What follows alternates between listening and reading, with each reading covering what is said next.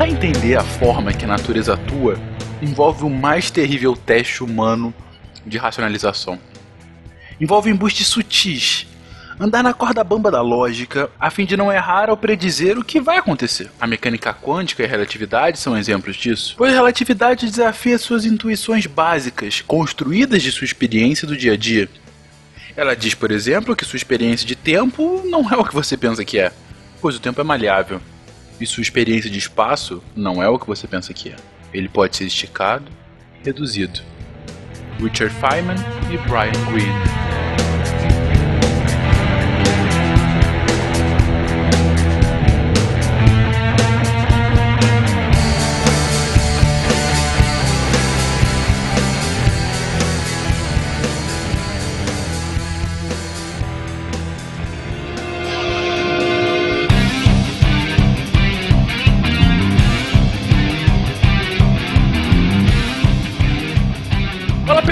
Fernando Malto Fincas, diretamente de São Paulo, pronto mais uma vez para ter o cérebro escorrendo pelo nariz daqui a duas horas. Vamos lá, já estou ficando acostumado.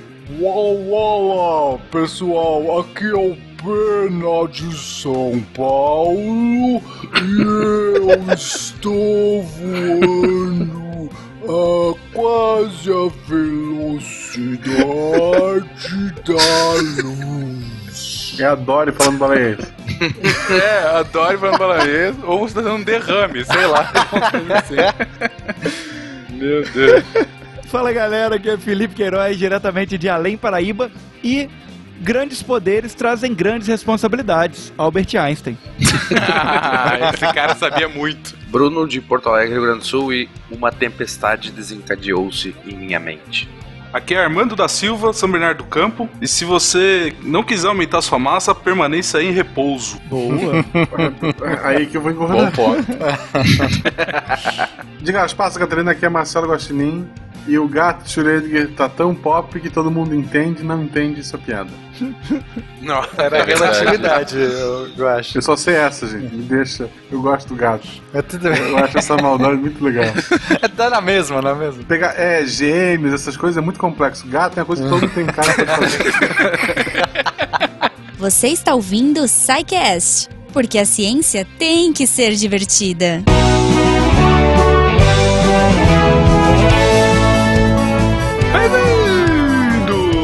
Mais uma sessão de Recadilhos do SciCast. Eu sou o Fencas. Eu sou sempre o último. Ah, tudo bem. Eu sou o Tarek. e eu continuo sendo o último.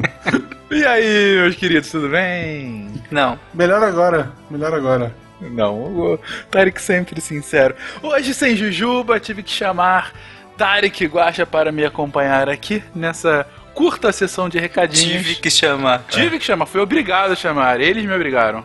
Queridões, primeiro recadilho, bem rapidamente, nosso querido companheiro Naelton, o nosso guardião da astronomia. Ele convida todos os ouvintes do SciCast para o 20 Encontro Nacional de Astronomia, o ENAST, que vai acontecer de 2 a 5 de novembro no Planetário do Rio. Uh, ele comenta que a gente tá no segundo lote de inscrições nesse determinado momento. Maior densidade de nerd por metro quadrado. Sim. Olhando é... pra cima. Olhando pra cima. o que é ótimo. É, se você curte astronomia, se você vai estar lá no Rio de 2 a 5 de novembro, é uma excelente oportunidade. Naelton, ele é um dos organizadores do evento. Na verdade, o Naelton está tendo a vida sugada por conta da organização desse evento. Mas vai ter muita gente boa. Inclusive, um dos palestrantes é o sempre presente nos podcasts do SciCast, o nosso querido Sérgio Sacani. E outras feras. Faustão, né? outras feras, meu. De... grande elenco. Tá. Sacani e grande, grande elenco. elenco. Exatamente. Então, apareçam por lá. Vigésimo Enast, www.enast.com.br e para quem quiser ajudar o SciCast a continuar crescendo, a continuar lançando um podcast diário, praticamente. Praticamente, não é diário mesmo. Sai sábado domingo? Não. Redefina diário, então, De segunda a sexta Chupa, é dia. Não, não, não. Segunda a é, sexta não é sábado dia. Sábado e domingo é o, o dia fora do calendário. Então, se você quiser provar que o Tarek está errado, seja nosso patrono você tem a opção do, do próprio Patreon, você tem a opção do PagSeguro. Eu só digo uma coisa, gente. Hum. Se tem uma coisa que esse país tá precisando é de ciência nesse momento, então por favor, apoiem. Isso. Apoiem, que a gente precisa. Sem dúvida Isso. alguma. E como o Guaxa falou, gente, o spin tá muito legal, a galera tá curtindo pra caramba de fazer. Mas vocês podem imaginar que é um pouquinho trabalhoso ter um episódio a cada dia útil no feed de vocês. Então, assim, a ajuda é muito bem-vinda nesse momento. Exato. E conhece o Portal Deviante, tem um bilhão de podcasts lá, tem o Contrafactual, Sangas, Meia Lua, Duas horas depois. é, Beco da Bike, Costelas de Hidromel, Maravilha Roberto, que, que tá lá de intruso, ok. Sim. Ai, Guaxa, tá falando aí, e cara, não bastasse essa extensa lista do Portal Deviante. Teremos novidades a partir da semana que vem. Mais Minha um nossa. podcast se integra a família Deviante. Tarek Cast. É um monólogo de três horas do Tarek divagando sobre a vida e nossa existência pífia. Tarek Cast, não, gente, combatendo ainda sua mais nesse setembro amarelo, um monólogo meu não seria Pô, interessante. imagina, cara, insônia, não consigo dormir. Tarek Cast. 10 minutinhos que tá dormindo. Não precisava nem do segundo episódio, né? Podia ficar repetindo o primeiro, assim. Só o primeiro, isso, só o primeiro. É isso. Ou não, você ia ficar tão perturbado que eu não ia conseguir dormir. É verdade. E se você quiser entrar em contato com o SciCast, com o Portal Deviante, com nossos amigos, no e-mail de sempre, contato.scicast.com.br, nos comentários desse post, pelo Twitter, pelo Facebook, pelo Instagram, fale conosco. Não importa como, falem conosco, a gente acaba respondendo. Pessoal, procura o, não só o Fencas, que tá em todo podcast, é o meu mesmo, faz fácil isso também. Mas olha quem tá participando do, episódio, é um tema que tu gosta, procura a arroba dele, tá lá no post. Siga, interaja, é, mostre esse carinho que você tem pela gente, que também ajuda muito. E agora, gente, eu digo o seguinte: é um episódio de física, é um episódio de física hardcore, é um episódio de física que a gente levou duas horas e meia pra gravar, sendo que meia hora teve que ser cortada porque a explicação tava confusa demais. Ou seja, preparem-se. Meu Deus do céu, é sério que sem incentivo pro pessoal Não, ouvir, o, que, o que tava sem sentido foi cortado Sim. e eu demonstro, Exato. eu demonstro porque o estudo da, da física é tão importante com dois grandes exemplos ao longo do episódio. Olha só. O que, gente, não pausem, continua aí, ficou legal mesmo. Não, a galera curte isso. A galera curte ser desafiada, que nem é, ou é sempre pelos episódios de física. Enfim, gente, ouçam aí, um Eu beijo. espero tweets de explodir minha cabeça. Com vários GIFs diferentes, por favor. Por favor. Beijo e até semana que vem. Tchau. Ou não. E é isso, pessoal. Eu continuo, o Tarek vai embora.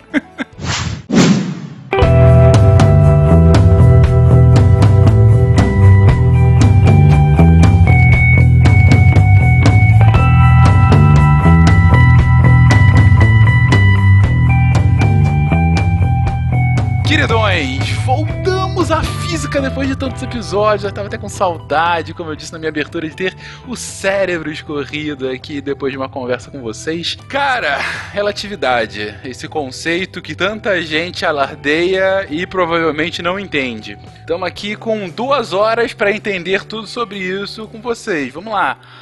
Expliquem o que, que Einstein quis dizer quando explicou que o tempo é relativo. E pouco antes de falar que poder é de vocês. Então, na verdade, o que ele disse é que quando você tá de caganeira, o tempo passa mais rápido, entendeu? É verdade, isso é uma verdade universal, ele postulou muito bem.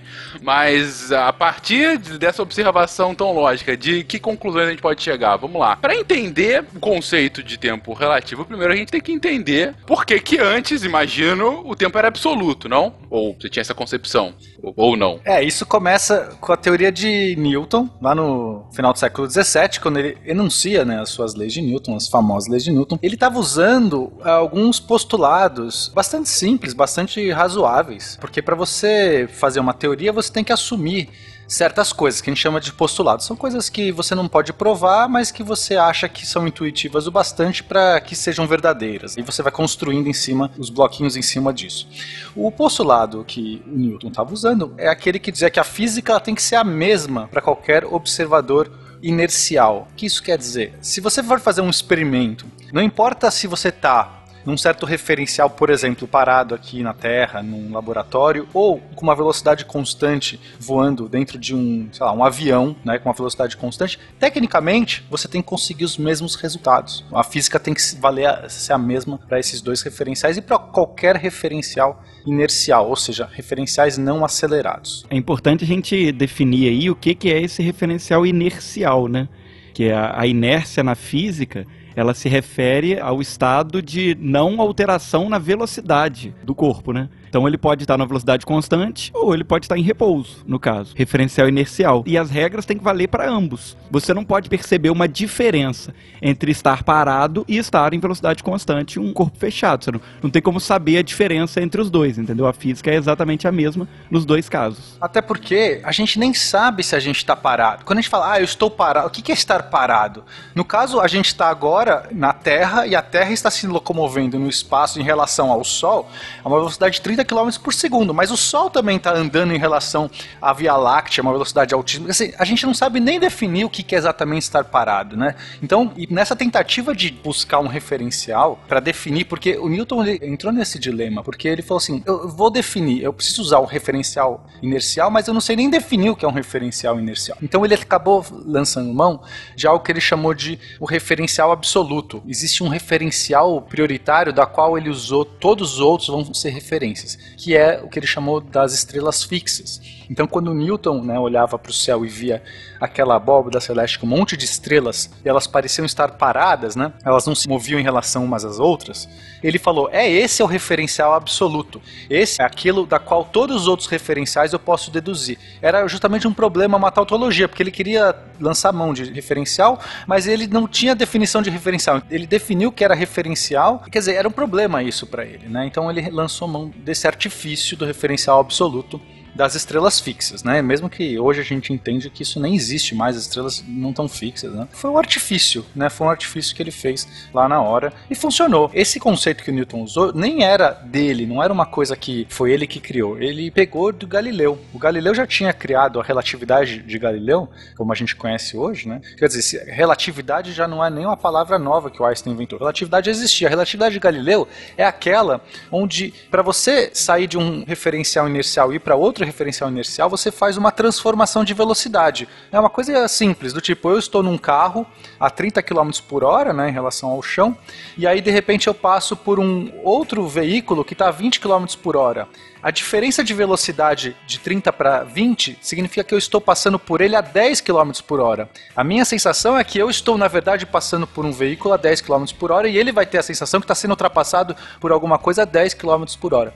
Então, essa continha fácil de você sair de um referencial e ir para outro fazendo uma soma de velocidades, isso já era conhecido de Galileu. E Galileu até usou um exemplo legal que ele falava assim: se a gente estiver num barco navegando em águas plácidas, quer dizer, sem solavancos, sem nada, né, sem tremer, esse tipo, o barco está ali, né, sem acelerar, numa velocidade constante. Se tiverem cientistas no seu porão fazendo experimentos, não tem nenhum experimento que eles possam fazer define a velocidade do barco. Eles não conseguem saber o estado do barco de movimento ou parado simplesmente estando no porão, sem poder de repente abrir a janelinha e poder olhar a água passando, porque a física é a mesma. Tem um referencial. Exato. Se você está no espaço, imagina que eu solto fencas no espaço. Você. Não tem nenhuma referência o perto. Solta o Tarek. o Tarek, pode ser. Peguei o Tarek Obrigado. assim, soltei ele no espaço, mas longe de qualquer planeta, de qualquer referência, de qualquer estrela. Tá longe. Ele olha para todo. Ele não sabe nem a velocidade que ele tá. Talvez não faça nem sentido perguntar que velocidade ele tá. E se de repente passa alguém voando muito rápido perto dele? Passa o, o Asha, passando muito rápido. A pergunta é, quem que tá em velocidade em relação a quem? Quem que tá voando?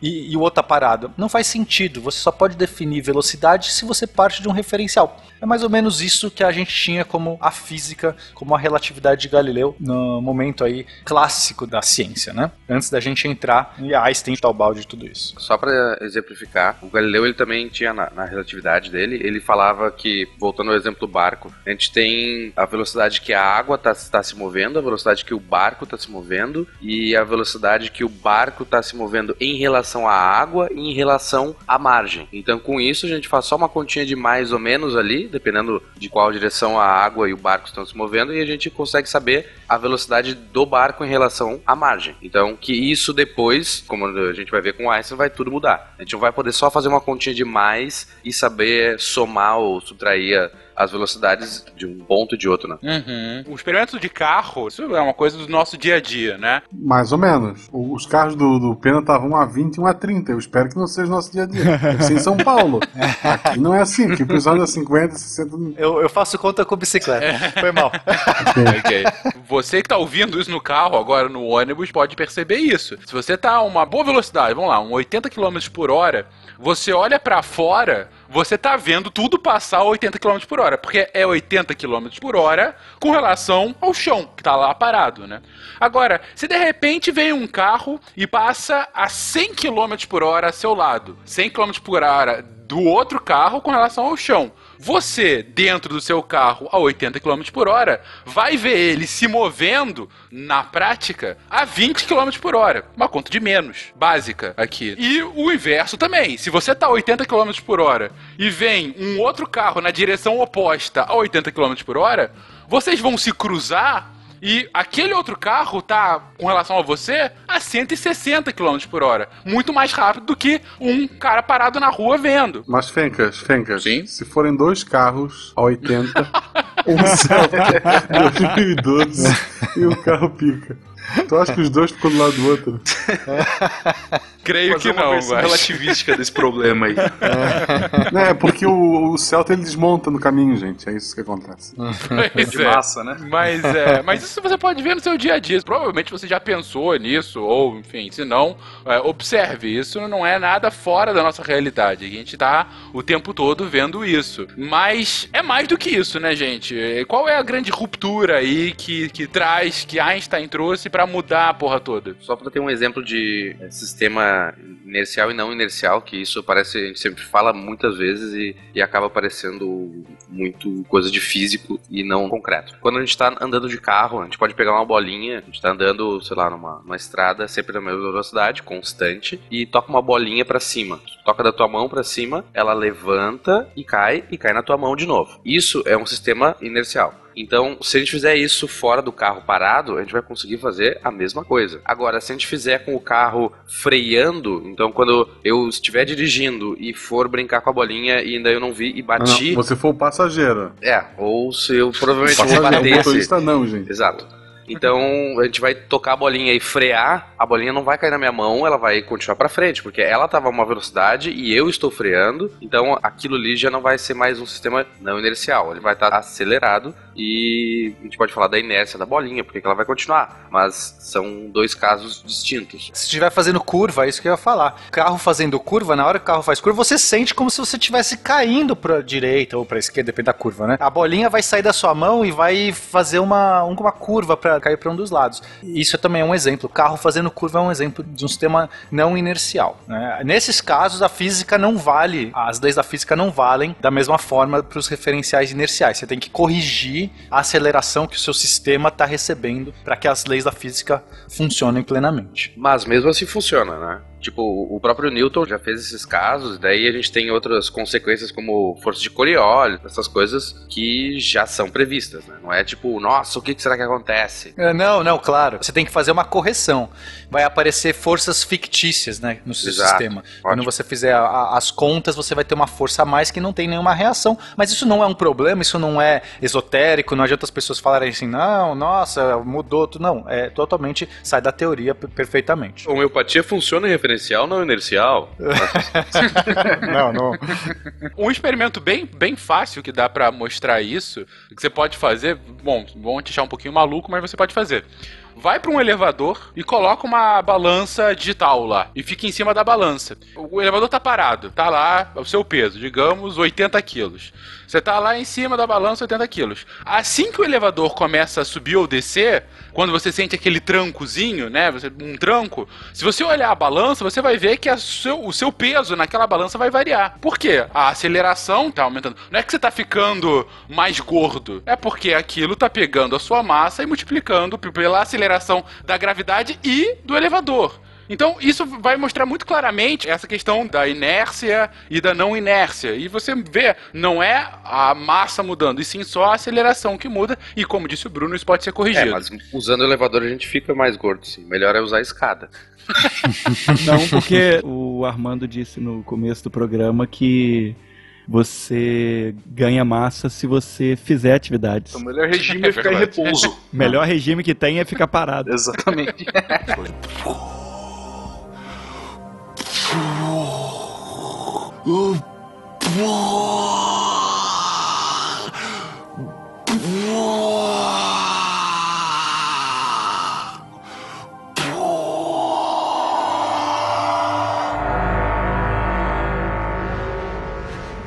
Para entender como é que o Einstein propõe a nova mecânica relativística, importante a gente retomar algumas coisas que a gente até já falou em outros casts, mas que são as motivações, né? O que, que aconteceu que um dia o Einstein falou assim, caramba, preciso mudar isso. Tinham dois problemas. Lord Kelvin, que foi um dos maiores físicos aí do século XIX, ele falou que, olha, tem duas nuvenzinhas que estão no céu da física no momento, mas o resto está tudo resolvido. A gente já, já hoje já domina completamente a ciência, está tudo resolvido. Tem duas nuvenzinhas. Uma delas era o problema na radiação de corpo negro, que a gente já citou no episódio de quântica, que levou ao desenvolvimento da física quântica, né? Uma nuvenzinha pequenininha, pequenininha.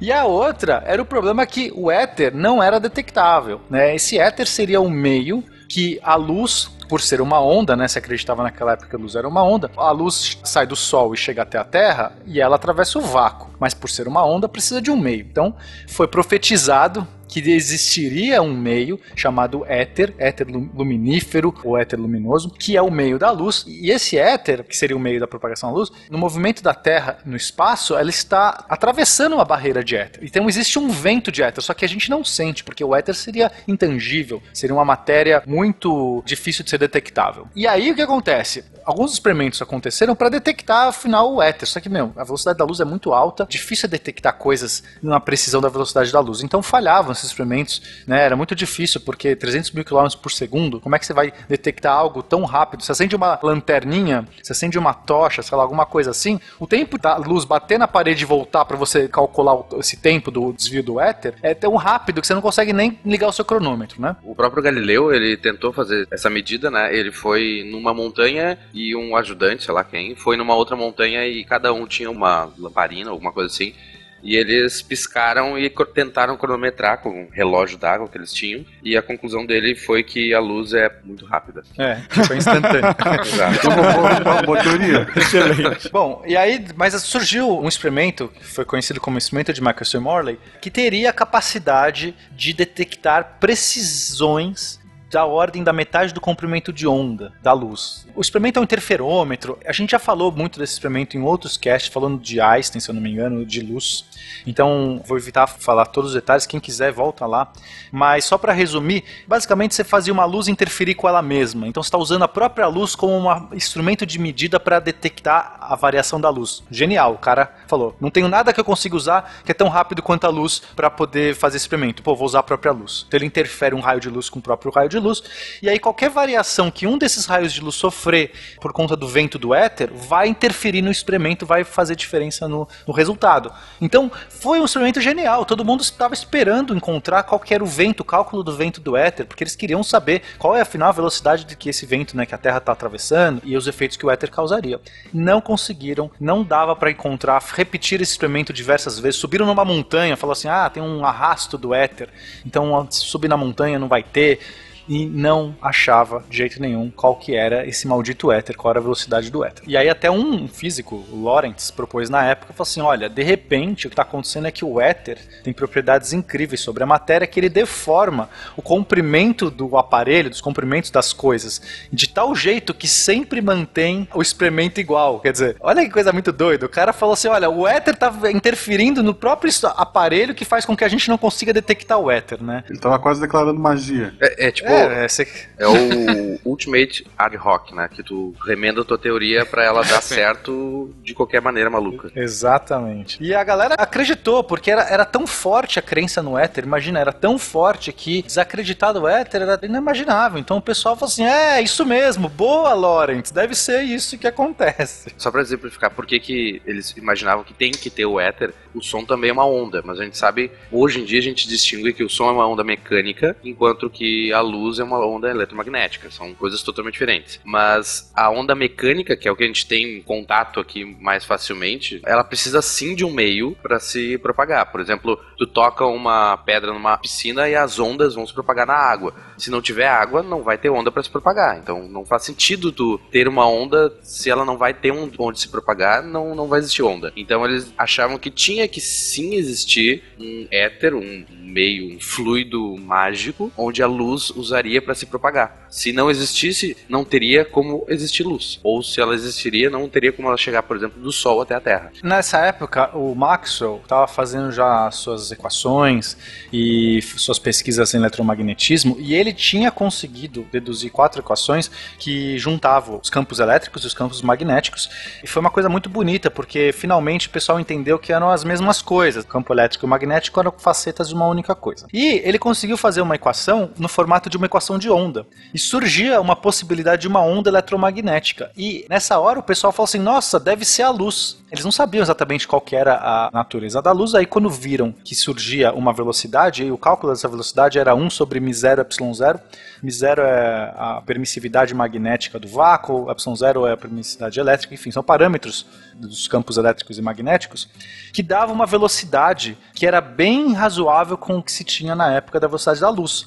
Então parecia, assim, era promissor que aquelas equações estavam dando alguma coisa, uma onda eletromagnética poderia talvez ser a luz. Só que tinha um problema associado aí, né? O problema era que se você mudasse de referencial, fazendo umas transformações de Galileu, já conhecidas transformações de Galileu, para mudar para um referencial inercial, essa velocidade que aparecia não mudava. Esse 1 sobre μ0 ε0 se permanecia e deveria mudar pelas relações de velocidade, como o carro. Né? Se eu estou em velocidade, a minha velocidade relativa para outro carro é, muda. Só que essa velocidade, essa conta que saía, não mudava. Então era meio que assim, que onda estranha é essa que, que essa velocidade não está relacionada com referencial nenhum?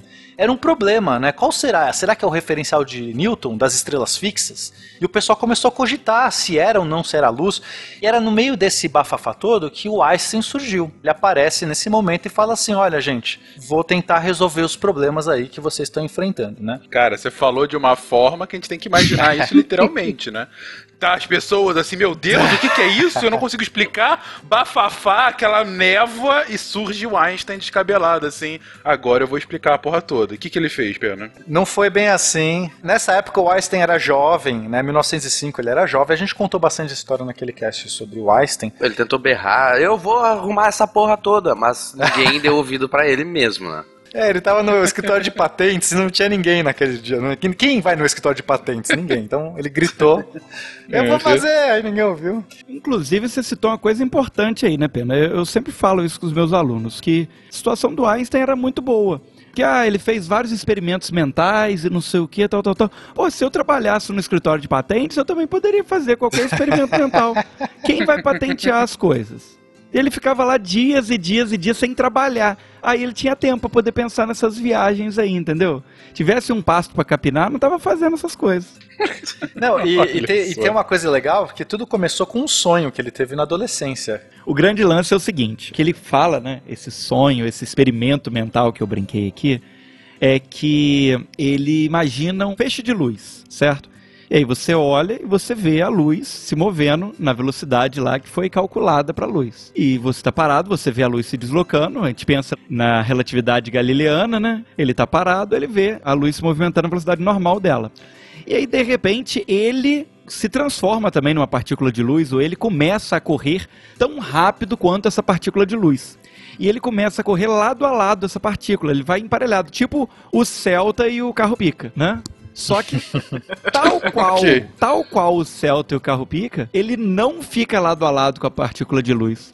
Apesar dele estar do lado do feixe de luz, ele continua vendo o feixe se afastando dele na mesma velocidade que ele via quando ele estava como um referencial parado, né? Quando ele estava em repouso em relação ao feixe de luz. E daí que parte essa ideia de como assim, quando ele acelera, a luz acelera em relação a ele, mas não, a velocidade dela continua sendo constante, independente do referencial. É o que tinha sido visto lá nas equações de onda do Maxwell.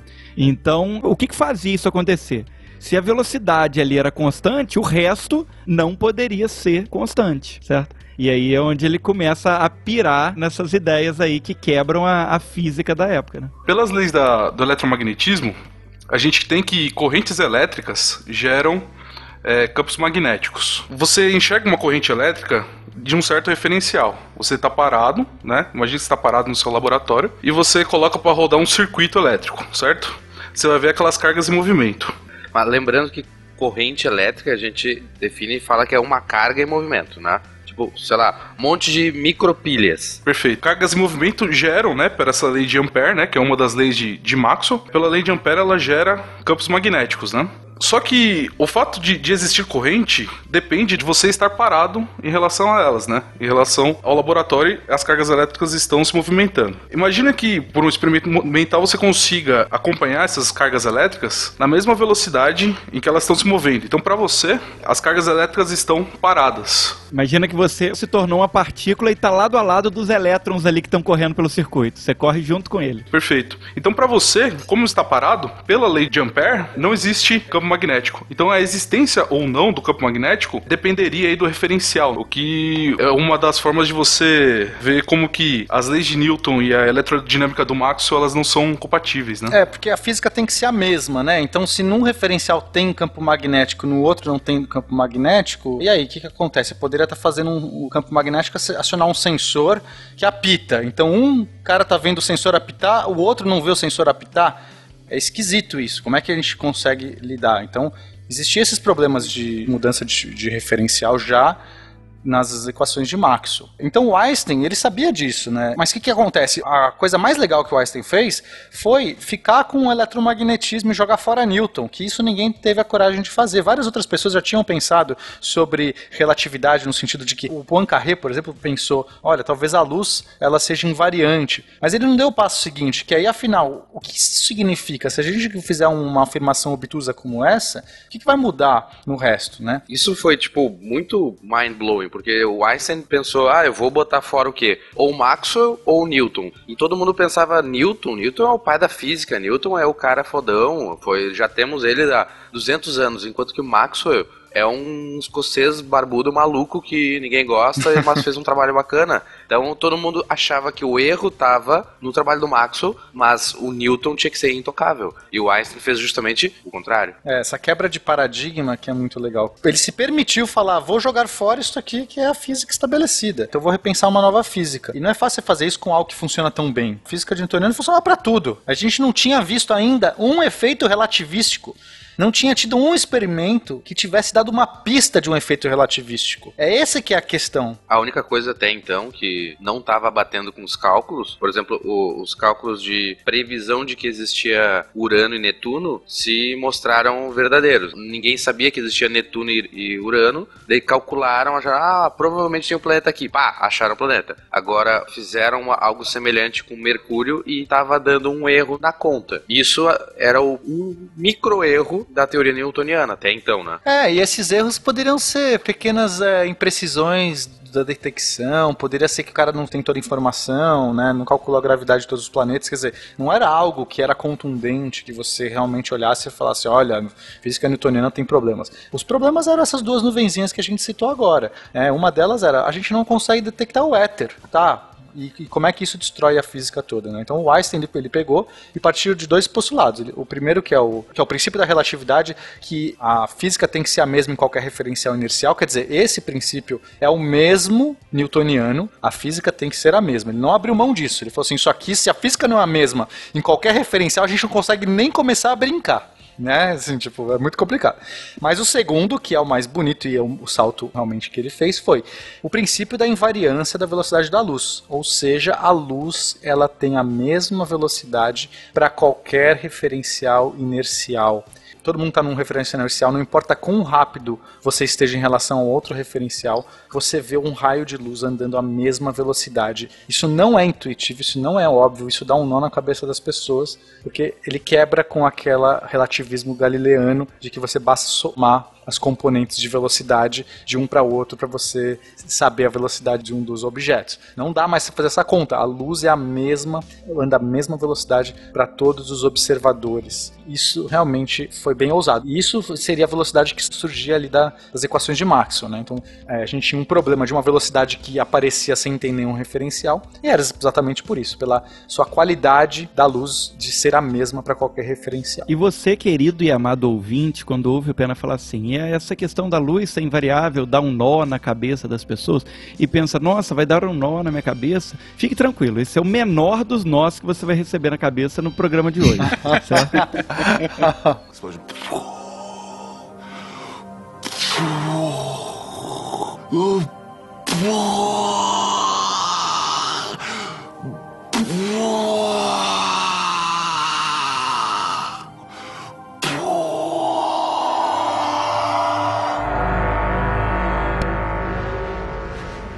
Então, só para dar um exemplo prático, gente, eu estou num carro a quanto você quer, Guache? Escolhe uma velocidade, já que os meus carros não, não servem. 60, vamos, o mínimo é 60, vamos lá. 60. Eu tô num carro a 60 km por hora. Aí passa um facho de luz, tá? Alguém acendeu um farol lá atrás, sei lá. Passa um facho de luz, pum, voando do meu lado. Eu meço essa velocidade, tá lá, 300 mil km por segundo, tá bom? Velocidade pequena, né? Bem, bem pequenininha. Agora eu tenho um carro voando a 200 mil quilômetros por segundo. E o Celta tá do lado, o Celta tá do lado. Eu, Celta. Eu olho o carro passando, é uma nave espacial, ok? 200 mil quilômetros por segundo, meu, ok. Passa do meu lado, fum, uma bala. Eu meço esse cara a 200 mil quilômetros por segundo, menos 60 quilômetros por hora. Bom, não importa, vai. É, para efeitos práticos, 200 mil quilômetros por segundo. Este cara dessa nave vai ver um raio de luz, o mesmo raio de luz, o mesmo que eu vi passar por mim a 300 mil km por segundo, ele vai ver passar por ele a 300 mil km por segundo. Agora tem uma outra nave voando a 290 mil km por segundo, muito mais rápido do que essa outra. Está muito mais rápido. Essa nave também vai ver o mesmo raio de luz voar a 300 mil km por segundo. Agora deu para entender mais ou menos a, implicação? Eu, só não sei qual é o farol alto que tá, é a marca do farol alto que o cara jogou. Vamos, vamos fazer um exemplo prático aqui para os ouvintes entenderem a bizarrice da coisa. É como se eu estivesse dizendo que eu tô parado no ponto de ônibus, o Pena tá passando de bicicleta ao lado, certo? E aí a gente vê o Guaxa resolvendo começar as atividades físicas, né? Animado aí pelo, pelo processo todo aí da relatividade. e fazendo um Cooper aí ao nosso lado, certo? Na prática, o que o está sendo dito da luz é que quando eu vejo o Guaxa correndo e quando o Pena olha para o Guaxa e ele está correndo, nós dois estamos vendo ele se afastar da gente na mesma velocidade, apesar do Pena estar tá bicicletando, né? Pedalando na mesma direção do Guaxa. Olha que bizarro. Um, um, exemplo prático que aconteceu na vida de todo mundo. Imagina que tá todo mundo num quarto, luz apagada, de repente o, o dono da casa, okay. né, que provavelmente é pai de um dos envolvidos, acende a luz, todos são vistos ao mesmo tempo. não importa a velocidade que não, estava. Não importa onde você okay. esteja do quarto. A luz atinge todos ao mesmo tempo. É isso, né? foi justamente por isso que ele foi totalmente desacreditado. Não foi tipo, ah, lancei o paper e uh, todo mundo gostou, maravilhoso. é porque a comunidade científica é mais ou menos uhum. assim mesmo, né? Uhul! eu queria aproveitar e, e, só contar uma historinha que eu achei que faltou no. E faz, faz todo sentido agora. Faltou um, no cast do Einstein. Ótimo. Você estreando no SciCast e criticando os SciCasts antigos. Começou Shame. bem, Bruno. Mas foi esse, é, pois é. Desculpa. Shame.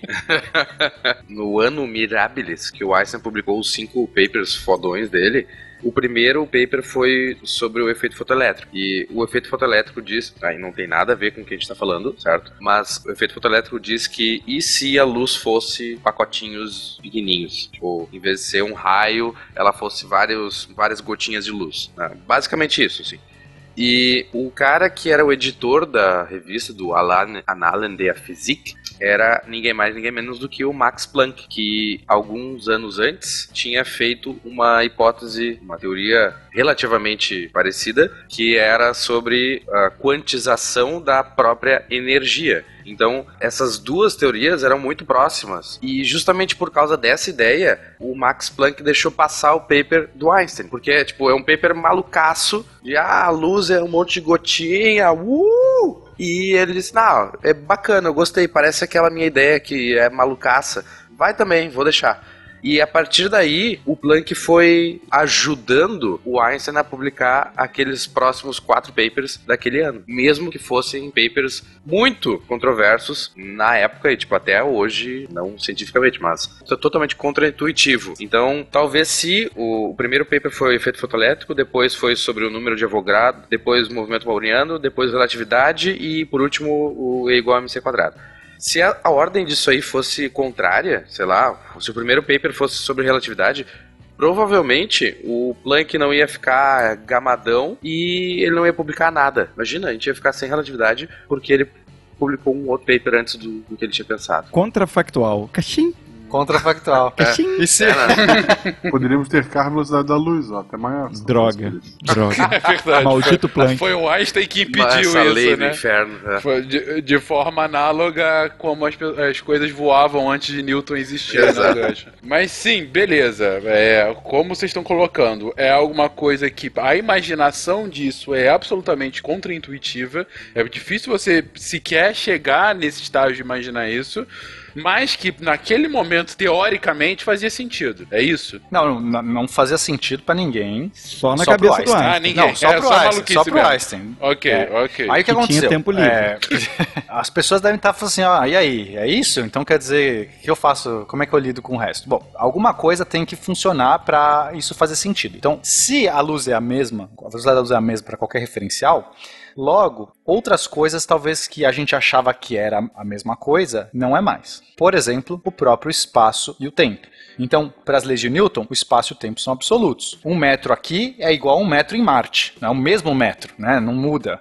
É, um segundo que eu cronometrei aqui é o mesmo segundo para o Guaxa que estava na praia, que é o mesmo segundo. Eu, tanto é que eu consigo agendar coisas com vocês e todo mundo encontra no mesmo horário, porque o segundo que está passando no meu relógio é o mesmo que tudo de vocês. Não é porque vocês estão andando, estão correndo, estão viajando que muda. E aí entra aquele exemplo que eu citei no começo, né? Que já mostra que os postulados de Newton estavam errados desde sempre. Porque um segundo para quem está fazendo qualquer coisa é completamente diferente de um segundo para quem está com um piriri esperando liberarem o banheiro para poder entrar no banheiro, né? Isso é uma lógica universal. Mas continua, Então, Pedro. mas é o tempo físico, né? O tempo físico também é diferente agora, né? Não só o tempo psicológico. Então, a ideia para funcionar é que os objetos que estão se movendo, o relógio deles vai se passar, o tempo para esses caras que estão se movendo vai andar mais devagar do que o relógio meu, que estou vendo esses caras andando. E o espaço, as dimensões os tamanhos desses objetos que estão se movendo, eles vão encolher, vão dar uma en- enxugada, vão dar uma, vão dar uma comprimida na direção do, do movimento, né? O comprimento vai ficar mais achatado, ou seja, as réguas, né, que esses caras carregam ficam comprimidas em relação às minhas réguas. Isso é real, não é um efeito ilusionário, né? Porque a primeira coisa que você pode pensar, ah, isso é uma ilusão de ótica, ele tá passando muito rápido, você não viu direito, a régua ficou, o metro ali deu uma encolhida, foi ilusão de ótica. Não o espaço, a própria natureza do espaço, as dimensões do espaço, o tempo. O que é o tempo? A gente fala de relógio, mas você não precisa ter um relógio. O tempo é todas as reações químicas do seu corpo, toda a sua sensação, realmente todo o seu sentido de passagem de tempo. Qualquer experimento físico que eu fizer que dependa do tempo, tudo vai andar mais devagar. Não é só o relógio que de repente dá uma, entendeu? Um efeito porque está indo muito rápido, o ar bate no relógio. Não é um efeito ilusionário. O próprio tempo e o próprio espaço são modificados por conta do movimento dos objetos em relação ao referencial. A gente poderia dar o exemplo do Flash, né? Que o Felipe adora dar o exemplo. É, eu sempre, o falo, sempre do dou o Flash. exemplo do Flash na sala de aula para provar que ele é o herói mais inútil da história dos quadrinhos, né? Por quê? Porque, vamos lá, o que o Pena acabou de dizer é que a, a velocidades próximas da luz distorcem o espaço e distorcem o tempo, certo? Então, Verdade. assalto Aham. a banco. Flash, vou salvar o povo inocente e começa a correr, certo? Vamos reduzir um pouquinho o poder dele, porque nos quadrinhos diz que ele viaja na velocidade da luz, e isso a gente vai ver um pouquinho mais pra frente que é completamente impossível. Mas digamos que ele viaja na velocidade muito próxima da da luz. Na hora que ele acelera numa velocidade tão próxima do que a, da velocidade da luz, O tempo vai passar de uma maneira diferente para ele em relação às pessoas que estão do lado de fora, né, da, da corrida dele. Ele vai ver esse tempo passando de maneira diferente. E quando ele frear lá em frente ao banco, vai ter passado 100, 200, 300 anos e o banco já foi assaltado, as pessoas que assaltaram já morreram, as pessoas que ele conhecia já morreram e na primeira ação heróica dele, ele já deixou passar 100 anos da vida dele. Basicamente isso. Ele seria mais útil numa esteira gerando energia elétrica. Exatamente, perfeito. Ou não, porque se ele acelerar próximo da velocidade da luz também, a energia que ele vai gerar só vai ficar funcional também com o passar da, dos séculos, né? Você pede pra ele caminhar rápido. Em vez de ele correr na velocidade da luz, você pede pra ele andar na velocidade da luz. É que a gente, a gente tem que tomar cuidado aqui, porque os efeitos relativísticos, eles valem para qualquer referencial. Então, olha só que interessante. Eu tenho lá, em vez de usar o flash, eu vou usar, sei lá, uma nave espacial que eu gosto mais de naves espaciais.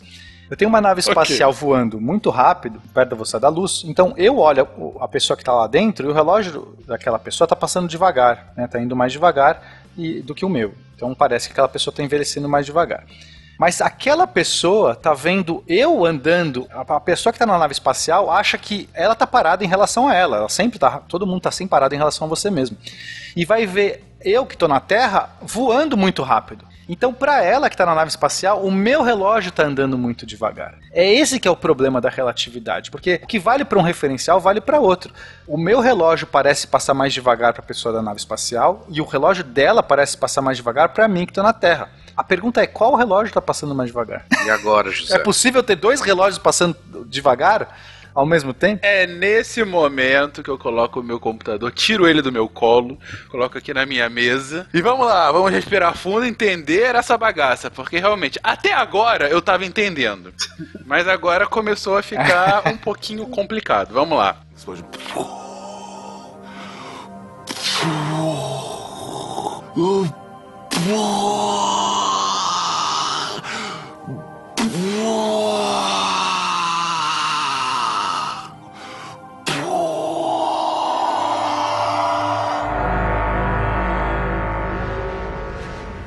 Beleza. Voltando ao que você colocou agora há pouco, Pena. Tempo espaço relativo. Para que a luz possa manter a sua velocidade, o resto tudo tem que variar. Beleza. Senão as equações não dão certo, né?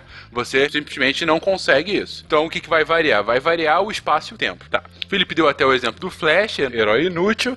E agora você com os relógios. Vamos focar isso no relógio, porque esses paradoxos de o que, que é relativo ao que, eu já tentei ler sobre isso e depois de algum tempo meu cérebro começou a fundir então, eu, eu realmente.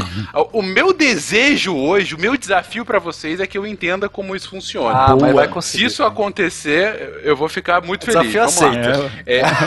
do meme do Challenge Beleza. Então tem uma nave viajando próximo à velocidade da luz. Por ela estar tá muito rápida, pelo que vocês disseram agora, o tempo, eu que estou na Terra, estou olhando para aquela nave que está viajando muito rápido à velocidade da luz. Para ela conseguir viajar aquela velocidade, o relógio dela está passando muito mais devagar do que o meu. Isso. Vamos supor que o seu relógio, seu relógio deu uma volta, né? Um relógio de ponteiro deu uma volta. O dele deu meia volta, tá? Deu meia volta, beleza. E não é só um efeito ótico do relógio, porque o relógio está muito rápido, as peças se deformam. Não. Todos os processos, os segundos da nave, tudo o que acontece processo biológico, ele tá envelhecendo mais devagar mesmo, entendeu? Tudo tá acontecendo mais devagar. Parece que o tempo tá passando. Não é aquela história do o cara tá com diarreia e tal. Tu tá realmente passou 30 segundos, aqueles teus 30 segundos são diferentes de outros segundos de outra pessoa. Se passaram 30 para ti, passaram 60 para outra pessoa, mas foram realmente foram segundos. Não foi que, ai, nossa, como esse mês voou, gente. Né? Vamos fazer o seguinte, olha, olha que, que bom, experimento mental. Temos duas pessoas que estão vendo o capítulo final de Game of Thrones e eles dão play no exato momento que uma dentro da nave espacial decola Isso, a velocidade da luz. Bom, né? Isso.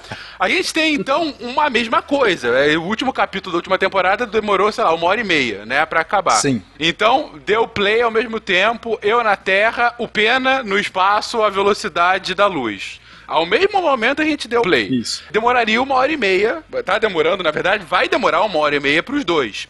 A diferença é que eu vou ver essa uma hora e meia.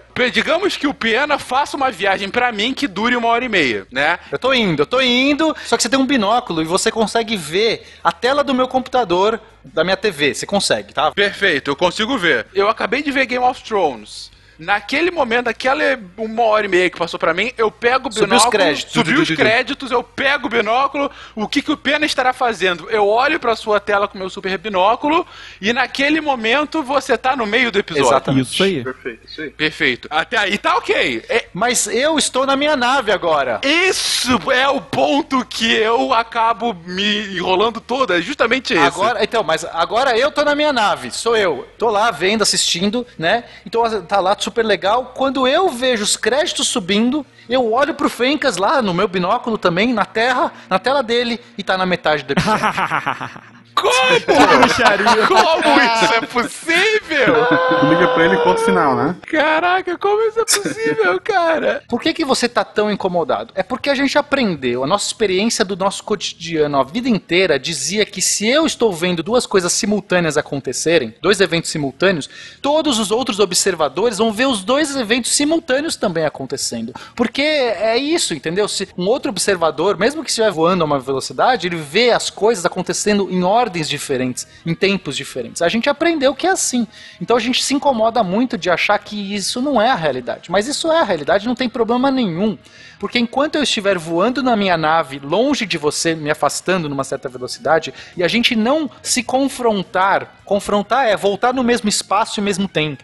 Porque não basta a gente estar no mesmo espaço em tempos diferentes, ou estar em espaços diferentes no mesmo tempo. A simultaneidade para o Einstein só funciona quando a gente consegue voltar, dar as mãos de novo, do tipo, estamos no mesmo espaço, no mesmo tempo, e aí a gente olha quem afinal terminou de ver o episódio primeiro. Quem Porque ganhou o enquanto spoiler? eu tô. É, quem que, dá, quem que vai dar o spoiler pro outro? É exatamente essa a questão. Enquanto a gente não conseguir voltar, eu não conseguir dar a volta com a minha nave, por isso que a gente tava falando assim, não dá a volta.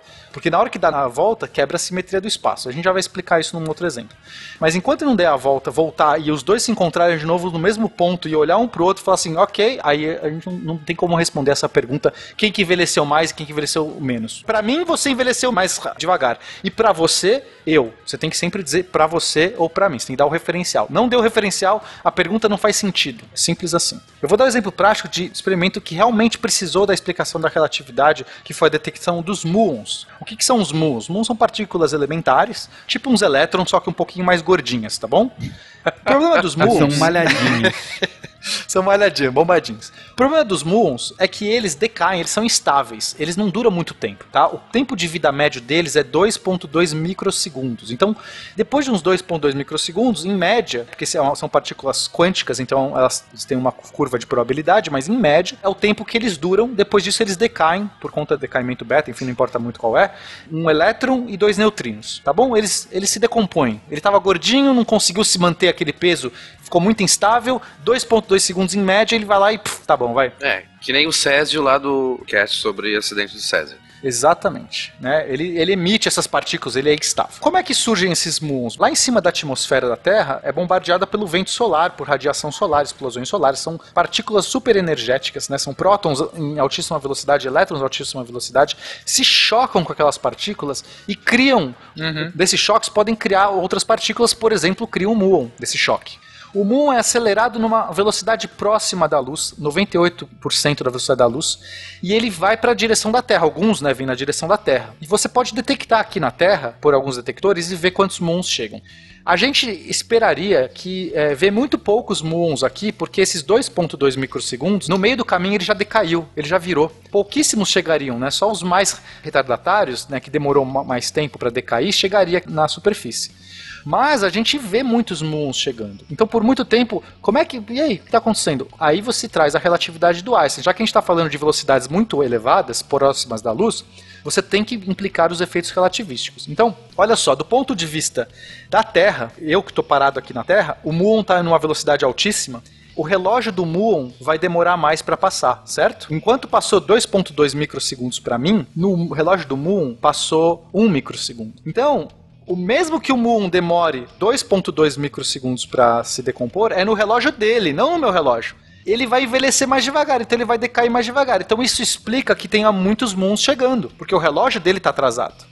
Agora, do ponto de vista do Muon, a física tem que ser a mesma. Lembra que a gente falou que se eu tá chegando o Muon na superfície da Terra, o Muon tem que chegar lá no ponto de vista dele também. Não pode. A, a física é a mesma. Pra ele, ele tá parado e a Terra que tá indo na direção dele, né? Na velocidade que ele tá. Exatamente. Então, ele tá parado e vem a Terra na direção dele a uma velocidade de- enorme, 98% da velocidade da luz. E o que, que acontece? O relógio dos cientistas está passando mais devagar. Porém, o espaço, as distâncias dos objetos que estão se movendo estão comprimidas. Então, a atmosfera, que antes tinha 10 km, ou ah, 100 km, sei lá, depende da altitude que ele tiver, agora vai parecer ter metade do comprimento. Ou, sei lá, uma razão desse comprimento. Então, mesmo ele, o relógio dele não estando mais devagar no referencial dele, no referencial dele, 2,2 microsegundos é o tempo que ele vai morrer. É uma distância muito menor pra ele, entendi. Uma distância menor. Então a física é compatível quando você põe junto as distorções temporais e as distorções espaciais, entende? Para um, o relógio do outro tá devagar. Para o outro, o espaço diminuiu de tamanho e o relógio dele tá normal. E bate completamente a física explicada dos dois jeitos. Foda, né? Foda, Uhum. puta, né? Ok, ok, tá bom. O Moon foi legal pra entender, realmente dá pra explicar um pouquinho assim. Mas o Game of Thrones ainda não desceu aqui. Precisamos de um novo exemplo mental para você então, Fen. Eu acho que pro Fencas entender melhor até a questão de por que, que a gente vê, pode ser interessante a gente falar da, da nossa viagem espacial, Pena. Que aí ele vai entender o porquê de quando a gente olha, a gente enxerga o outro como tendo Pode passado ser. metade do tempo, não? É legal notar assim que muita gente fala que ah, pra que estudar tudo isso, né? Qual a aplicação prática? Hoje a gente tá vendo. A aplicação prática é tu poder terminar todas as séries que tu tem é, guardado e quer assistir, né? Porque mais tempo. Exatamente. É verdade. Netflix podia patrocinar o episódio, né? Você todas as suas séries em uma hora. Imagina um cruzeiro de foguete que tu vê todas. Em um dia tu vê todas as séries. Isso. Saiu série completa, 12 Caraca, episódios seria nessa sexta-feira. Vai tudo em Uma viagem É em verdade. volta de um pronto, tudo visto. A diferença é que você envelhece não com relação à Terra, mas com relação ao O que é bom, cruzeiro. Ah, você ainda volta spoiler jovem. depois. Beleza. Ok. Não, gente, o seu tempo passaria o mesmo, você gastaria o mesmo tempo. Diferente quando você voltar pra Terra, passou, sei lá, mil anos na Terra e, tipo, você não tem mais familiares aqui. Eu vi tudo Netflix e o fim da civilização humana. Parabéns pra mim. Porra, coloca, pesa isso, gente. E a tua família, ou todas as séries Netflix. É pra ser considerado. Pô, leva alguém da tua família, né? Não seja babaca você sozinho, leva alguém. Pra compartilhar a experiência. Mas né? se tiver um Verdade. filho, deixa pra trás. Pelo menos você pode conhecer os seus bisnetos quando você voltar, né? Só. Que incrível, realmente. Diz aqui o, o Felipe que é pai de família, né? Você. É, eu ia levar a Malu, que fique registrado, tá? Obrigado, Gosto. Mas é porque eu tenho filha menina, talvez seja isso. Ai, caraca, agora tá todo mundo salvando aqui no episódio.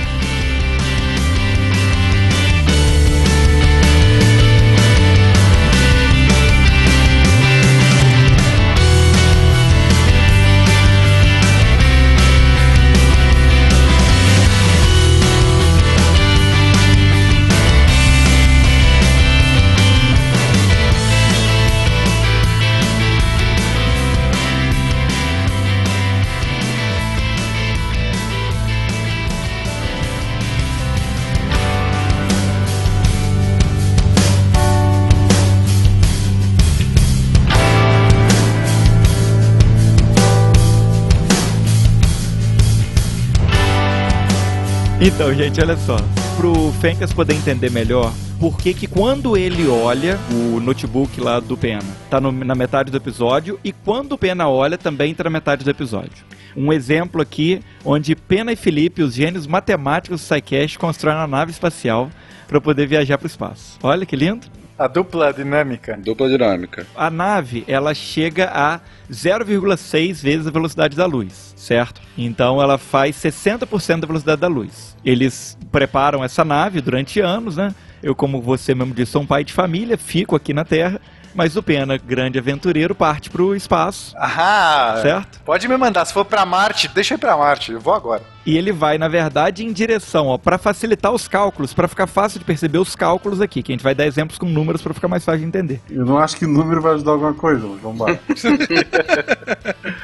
E tá exatamente 6 anos-luz de distância da Terra, certo? Seis anos-luz é a distância que a luz percorre durante seis anos. Calculando lá a velocidade da luz, que é 300 mil quilômetros por segundo, em um segundo ela faz 300 mil quilômetros. Qual a distância que ela percorreria em 6 anos, né? É Essa distância, certo? Ou seja, é longe. É muito longe, né? Longe pra cacete. E aí, quando a nave acelera, conforme a gente já falou antes, o espaço pro Pena vai se contrair.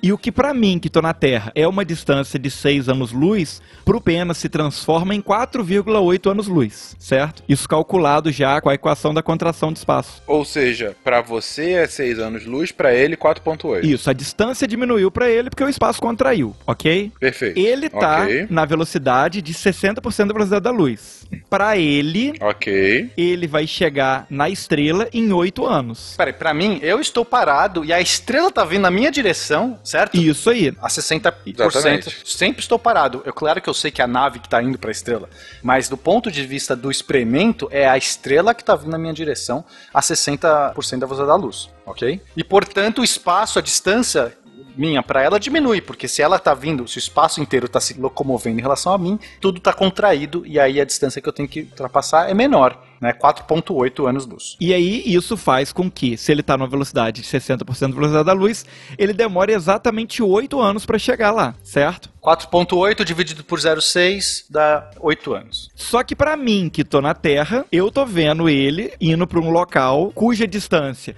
é 6 anos-luz, numa velocidade de 0,6. Então, para mim, ele vai chegar lá em 10 anos. Percebeu a diferença? Para ele, ele chegou lá em 8 anos, mas para mim, ele chegou em 10 anos, certo? É, quando eu estiver chegando lá, vamos supor que o Felipe tem um telescópio pra ver. Então o Felipe tá com o telescópio dele, quando ele vê eu chegando lá na estrela, ele olha e fala assim: opa, quanto tempo passou aqui? Aí ele vai descobrir quanto tempo passou. Isso aí. Eu vi ele chegando. Mas eu tenho uma dúvida Uhum. básica com relação a aí.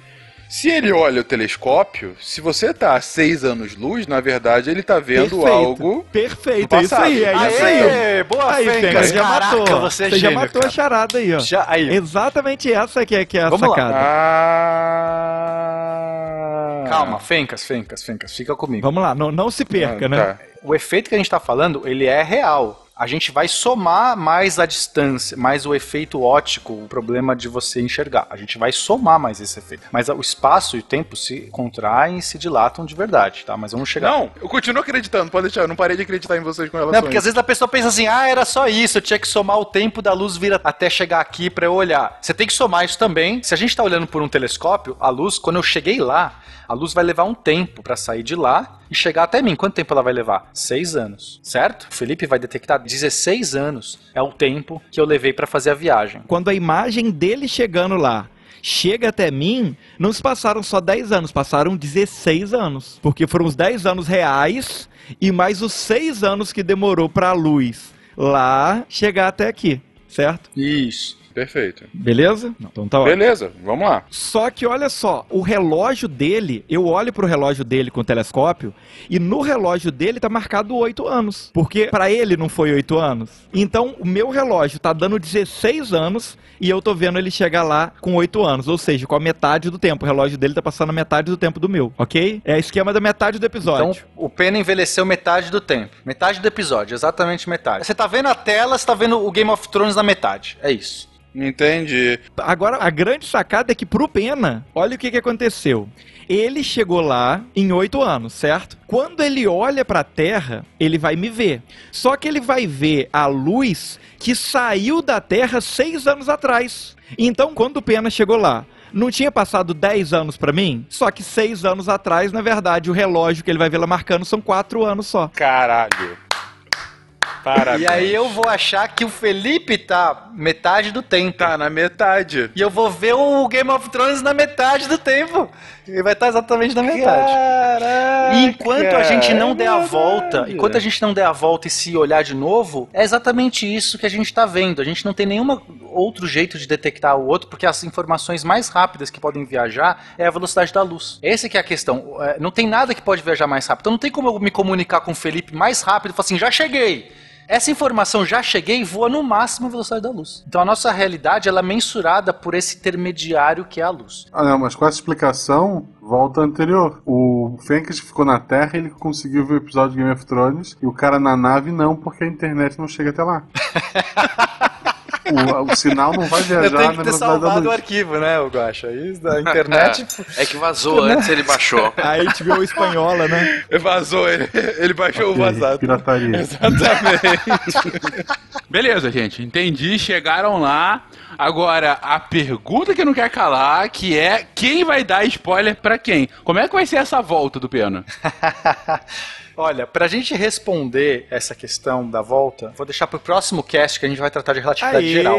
Por quê? Percebeu o que aconteceu. Olha aí, já Eu vamos vender mais um. Boa! Que vocês Caixinho. fariam de novo isso, cara! O Felipe, ele é muito Vocês. bom, cara. Exemplo foi o Felipe que criou. Cara, eu tô falando, vocês vão escrever mil e uma noites. Mil e uma noites exatas, sabe?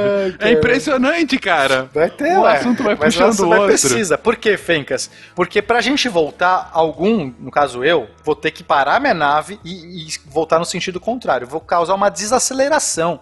E aí a gente vai ter mudança de referencial. Não vai ser mais um referencial inercial. Eu vou ter um referencial não inercial para fazer essa mudança. Essa parte, a, a relatividade restrita do Einstein, não trata de referencial não inercial. Vamos segurar a volta. Por enquanto, o que importa é que cada um viu o outro metade do, do tempo ir. E a física foi completamente possível. Você entendeu que um estava vendo o episódio de Game of Thrones e terminar e o outro não tinha terminado. É isso que importa. Cada um conseguiu ver que, que terminou primeiro do que o outro. A volta a gente vai descobrir quem vai dar o spoiler. Como a gente comentou antes no início, quando a gente tá andando com o carro e numa velocidade constante, toca a bolinha pra cima, tá beleza. Quando o carro começa a frear, a parar e a gente toca a bolinha pra cima, ela vai além da nossa mão. Então é a mesma analogia agora. Pro Pena voltar, ele vai ter que antes frear, fazer a volta, fazer a curva e voltar pra terra. Então isso é todo um outro problema distinto. Mas espera aí, Bruno, só uma Exatamente. dúvida.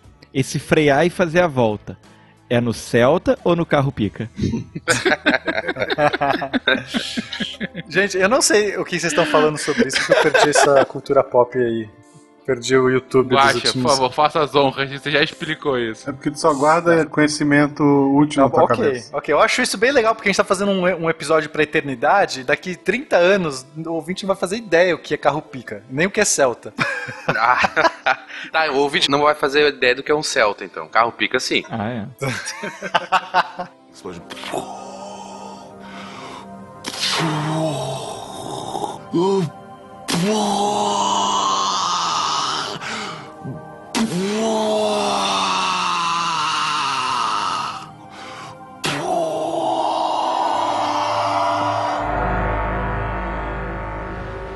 Gente, é, não é que quando o Einstein enuncia as leis dele, a física, o universo muda. Opa, mudamos, mudamos. Sempre funciona daquele jeito.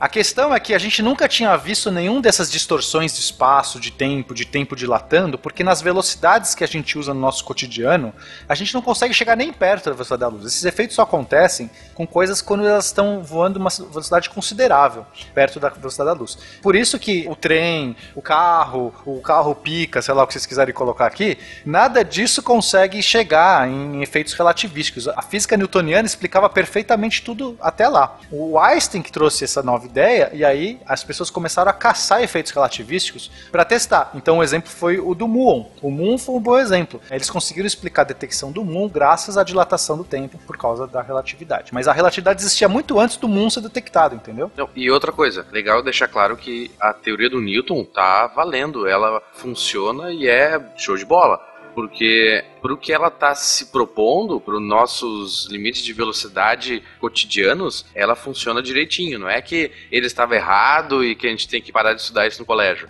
Ela funciona para uma faixa de velocidade. Agora, se tu subir muito mais do que essa velocidade, chegar próximo à velocidade da luz, que é uma coisa absurda, daí ela não funciona. Então, a teoria do Newton, ela tá englobada pela teoria do, do Einstein. Não é que o Einstein exclui o Newton, ele engloba mais longe do que o Newton. Graças a Deus, né? Porque se os meus meninos, os meus alunos já choram pra aprender F igual a M vezes A. Se eu tivesse que ensinar. É.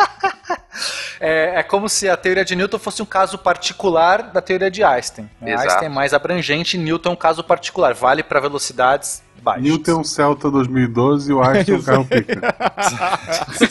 Sei lá que carro pica, gente. E o que tu falou dos teus alunos, eu já li que teve muitos físicos na época que o Einstein lançou a teoria da relatividade, que eles realmente se suicidaram, porque, poxa, eu tô a minha vida inteira, a minha carreira inteira se dedicando àquilo e chega num ponto que aquilo não era a verdade, não é algo que funciona no universo. Então é, pessoal ficou muito desanimado, pensando desperdiçar minha vida numa mentira. E teve gente muito físico que realmente se suicidou naquela época. Tipo a galera no final de Lost também, né?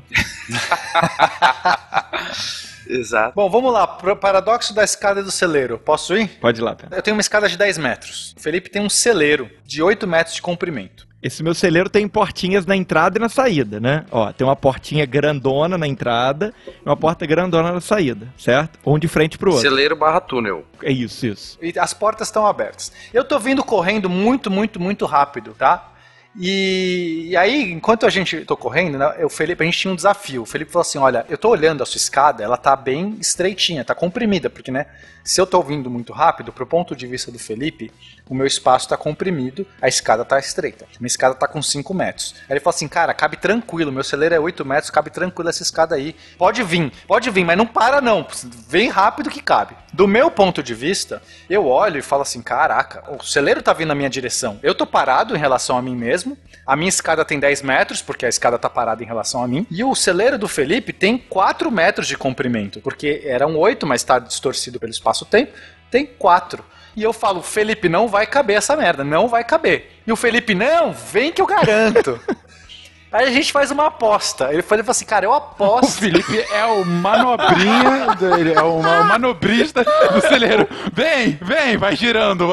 Ok, beleza. A- a- qual que é a aposta, Aposta. Felipe, que a gente A gente fez? fez uma aposta lá que eu ia provar pra você que a escada cabia. Na hora exata que você entrasse no celeiro, eu ia fechar as duas portas pra mostrar que realmente coube, tirar uma foto da escada lá dentro e abrir de novo pra você seguir em frente. É o Flash brincando com seus filhos, né? É, na, ver- na verdade, beleza. Felipe, você não pode tirar não, foto. Tá, então não vou tirar é, foto, eu só vou fechar as portas. No momento em que o Pena entrar, ele fecha as duas portas pra provar Isso. que a escada caberia. Isso. Só que ele abre de novo porque eu tô numa velocidade absurda. Você concorda que se ele não abrir, eu vou me chocar.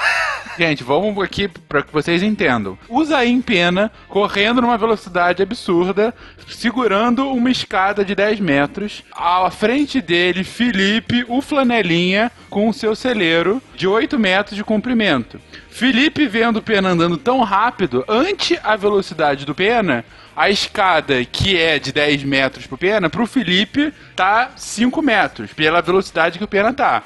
Só que o Pena tá correndo tão rápido que ele vai vindo, o celeiro vindo à sua direção, e o celeiro, que tem 8 metros pro Felipe, pro Pena tem 4 metros. Então a escada não caberia. E aí o Felipe desafia o Pena: Pena, fecharei as portas no momento que você chegar pra provar que você estará. Você e sua escada cabem aqui dentro porque vocês são menores. E o Pena fala: Duvido. O que acontecerá no próximo episódio? Mentira, vai ser agora. O que, que acontece, gente? ok, vamos lá. Do ponto de vista do Felipe, eu entro, a escada cabe perfeitamente, afinal ela tem 5 metros, o celeiro tem 8. Ele aciona um botão que fecha as portas, as portas são portas instantâneas, fecham, plá! Ele olha aquilo, garante que ele vê. Meu, tá Coube, coube, coube tá perfeito, perfeito. tá aqui dentro. Legal. Coube perfeito. Aí ele já abre as portas imediatamente, porque é, senão eu vou bater. E eu saio do outro lado e ele tá ali. Ganhei Meu, a aposta. Realizei, tá tudo certo, ó. Ganhei a aposta, Ganhou a aposta. tá vendo? Você que vai pagar o jantar. Agora, do meu ponto de vista, o que acontece? O celeiro tem 4 metros. Quando eu entro, a ponta da minha escada entra até o final do celeiro, eu vejo nesse instante somente a porta da frente do celeiro fechando. A de trás está aberta, porque inclusive está aberta porque a minha escada está passando por ela, né? A minha escada tem 10 metros, o celeiro tem 4. Então eu só entrei ali 4 metros. É, a porta dos fundos está fechada. Essa porta fecha e já abre rapidamente. A minha escada continua passando. Quando a ponta de trás passa inteiramente dentro do celeiro, entra dentro do celeiro, a porta que era a porta da frente, né, que agora tá na minha parte de trás, se fecha e já se abre rapidamente e a minha escada passa. Do meu ponto de vista, o fechar das duas portas não foi simultâneo. Eu vejo primeiro a porta dos fundos fechando e abrindo e depois a porta da frente fechando e abrindo. Então, para mim, eu vou virar pro Felipe e falar assim: "Você perdeu a aposta, Felipe. Você fechou as portas em momentos diferentes. Você roubou. Você é um ladrão." Você fechou primeiro a da frente, depois que eu passei, você fechou a de trás. Ladrãozinho. Todo mundo gritando pro Felipe: Ladrão! Ladrãozinho! E ele jura de pé junto que Não, fez cara. simultâneo. Essa Foi que é a, a grande sacada da realidade. Mas quem está certo? Agora a gente vai descobrir, a gente vai fazer um experimento que não tem como falhar. É, não, aí, é, aí, Felipe? ó, eu quero provar pro Pena que não, eu não sou ladrão, eu sou um cara honesto. Então o que, que eu vou fazer? Eu vou provar pra ele que eu tô certo. Eu vou montar um dispositivo no meu celeiro, em cima ali, dentro do celeiro, que no momento exato que as duas portas fecharem simultaneamente, eu pinto a escada de vermelho, certo? Joga uma lata de tinta e faz uma mancha vermelha na escada. Mas só vai acontecer se as duas portas fecharem exatamente ao mesmo tempo. Se uma fechar depois da outra, não vai pintar. ok. Beleza? E aí eu consigo provar pra ele. Realmente fechou as duas. Aí realmente, se fechou as duas do- da maneira que eu vi, que é o que eu acredito que aconteceu, a escada vai ficar pintada. Se não, a escada não vai ficar pintada. Você é um cara honesto. Tá, Aí eu Beleza. pergunto pro Felipe, mas como é que é esse aparato, né? Como é que você vai montar esse aparato para ele detectar o fechamento de duas portas simultaneamente? Você tem que montar algum dispositivo, certo? É, então. Tem que ser uma parada que seja um sensor que quando uma porta se fecha, ela emite um- uma determinada onda, um determinado, pode ser um sinal de rádio para esse sensor, ele fica equidistante das duas portas, porque aí, se as portas forem fechadas ao mesmo tempo, essa onda vai chegar exatamente ao mesmo tempo e ativar o negócio, ok?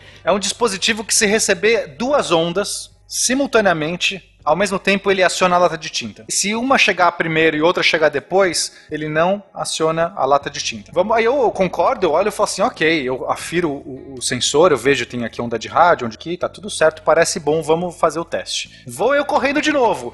Tananana.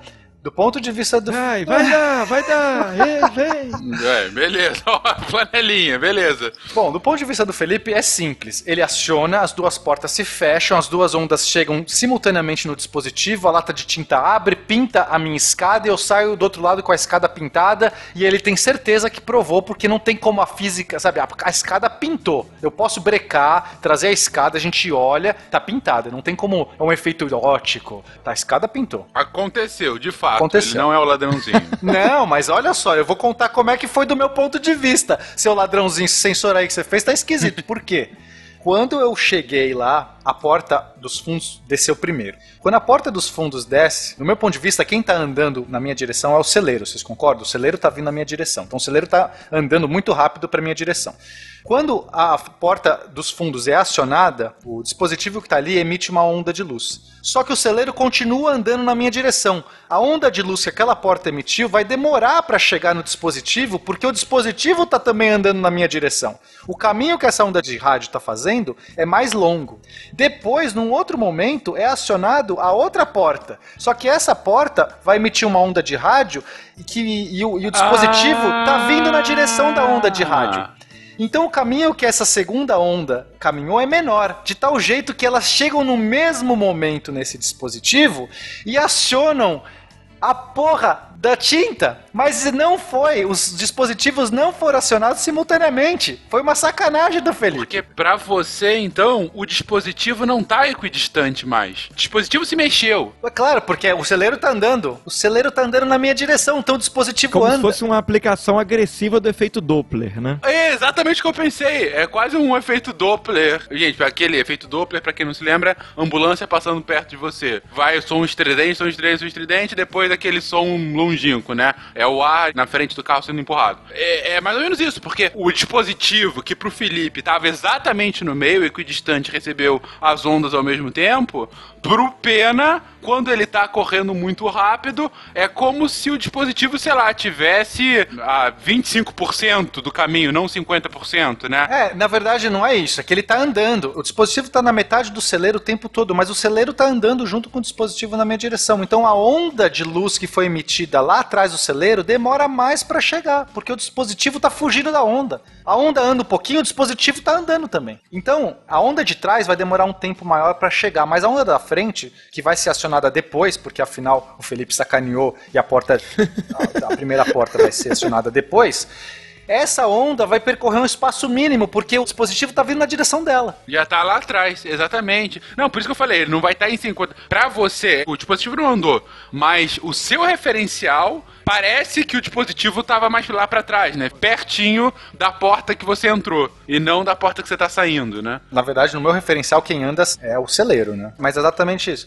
Pelo fato do celeiro estar tá fugindo do raio de luz, de um dos raios de luz, e estar tá se aproximando do segundo raio de luz, causa essa simetria. Então, mesmo que as portas foram acionadas em momentos diferentes, as duas ondas chegam no sensor no dispositivo ao mesmo tempo e com certeza a tinta foi acionada e pintou a minha coisa. Mas então, embora o efeito da física na realidade é a mesma, por isso que a gente falou assim, a realidade tem que ser a mesma. Então, a realidade tem que ser a mesma. A realidade significa a lata de tinta foi acionada e pintou a escada. Não não dá para uma pessoa ver uma escada pintada e a outra não ver. Mas a explicação de como se deu a pintura, que uma porta no Felipe acionou as duas ao mesmo tempo e, portanto, o sensor foi acionado, e na minha foi escalonado, mas o sensor estava fugindo, então demorou um tempo para que uma diferença de tempo. Essa é a realidade que cada um de nós vai dizer. A explicação vai ser diferente e a gente vai jurar de pé junto e não tem nenhum outro efeito. Quer dizer, eu posso pensar em mil outros efeitos se eu quiser agora, para continuar essa experiência né? Para saber de quem que é a realidade. Seria um jeito da gente descobrir se a porra cabe ou não, é fechando as portas e, e porque o Felipe quer pôr a, a escada lá dentro e não abrir mais. Sacou? E aí, descobri. E agora? Cabe ou não cabe? Viu só? É que vocês pressupõem que eu sou algum tipo de sádico que experimentaria com pena se esborrachando lá dentro, né? Eu, eu nem cheguei a cogitar pensar nisso. Se fosse o Tarek. Se fosse o Tarek, já tinha descrito todo o experimento. 不不不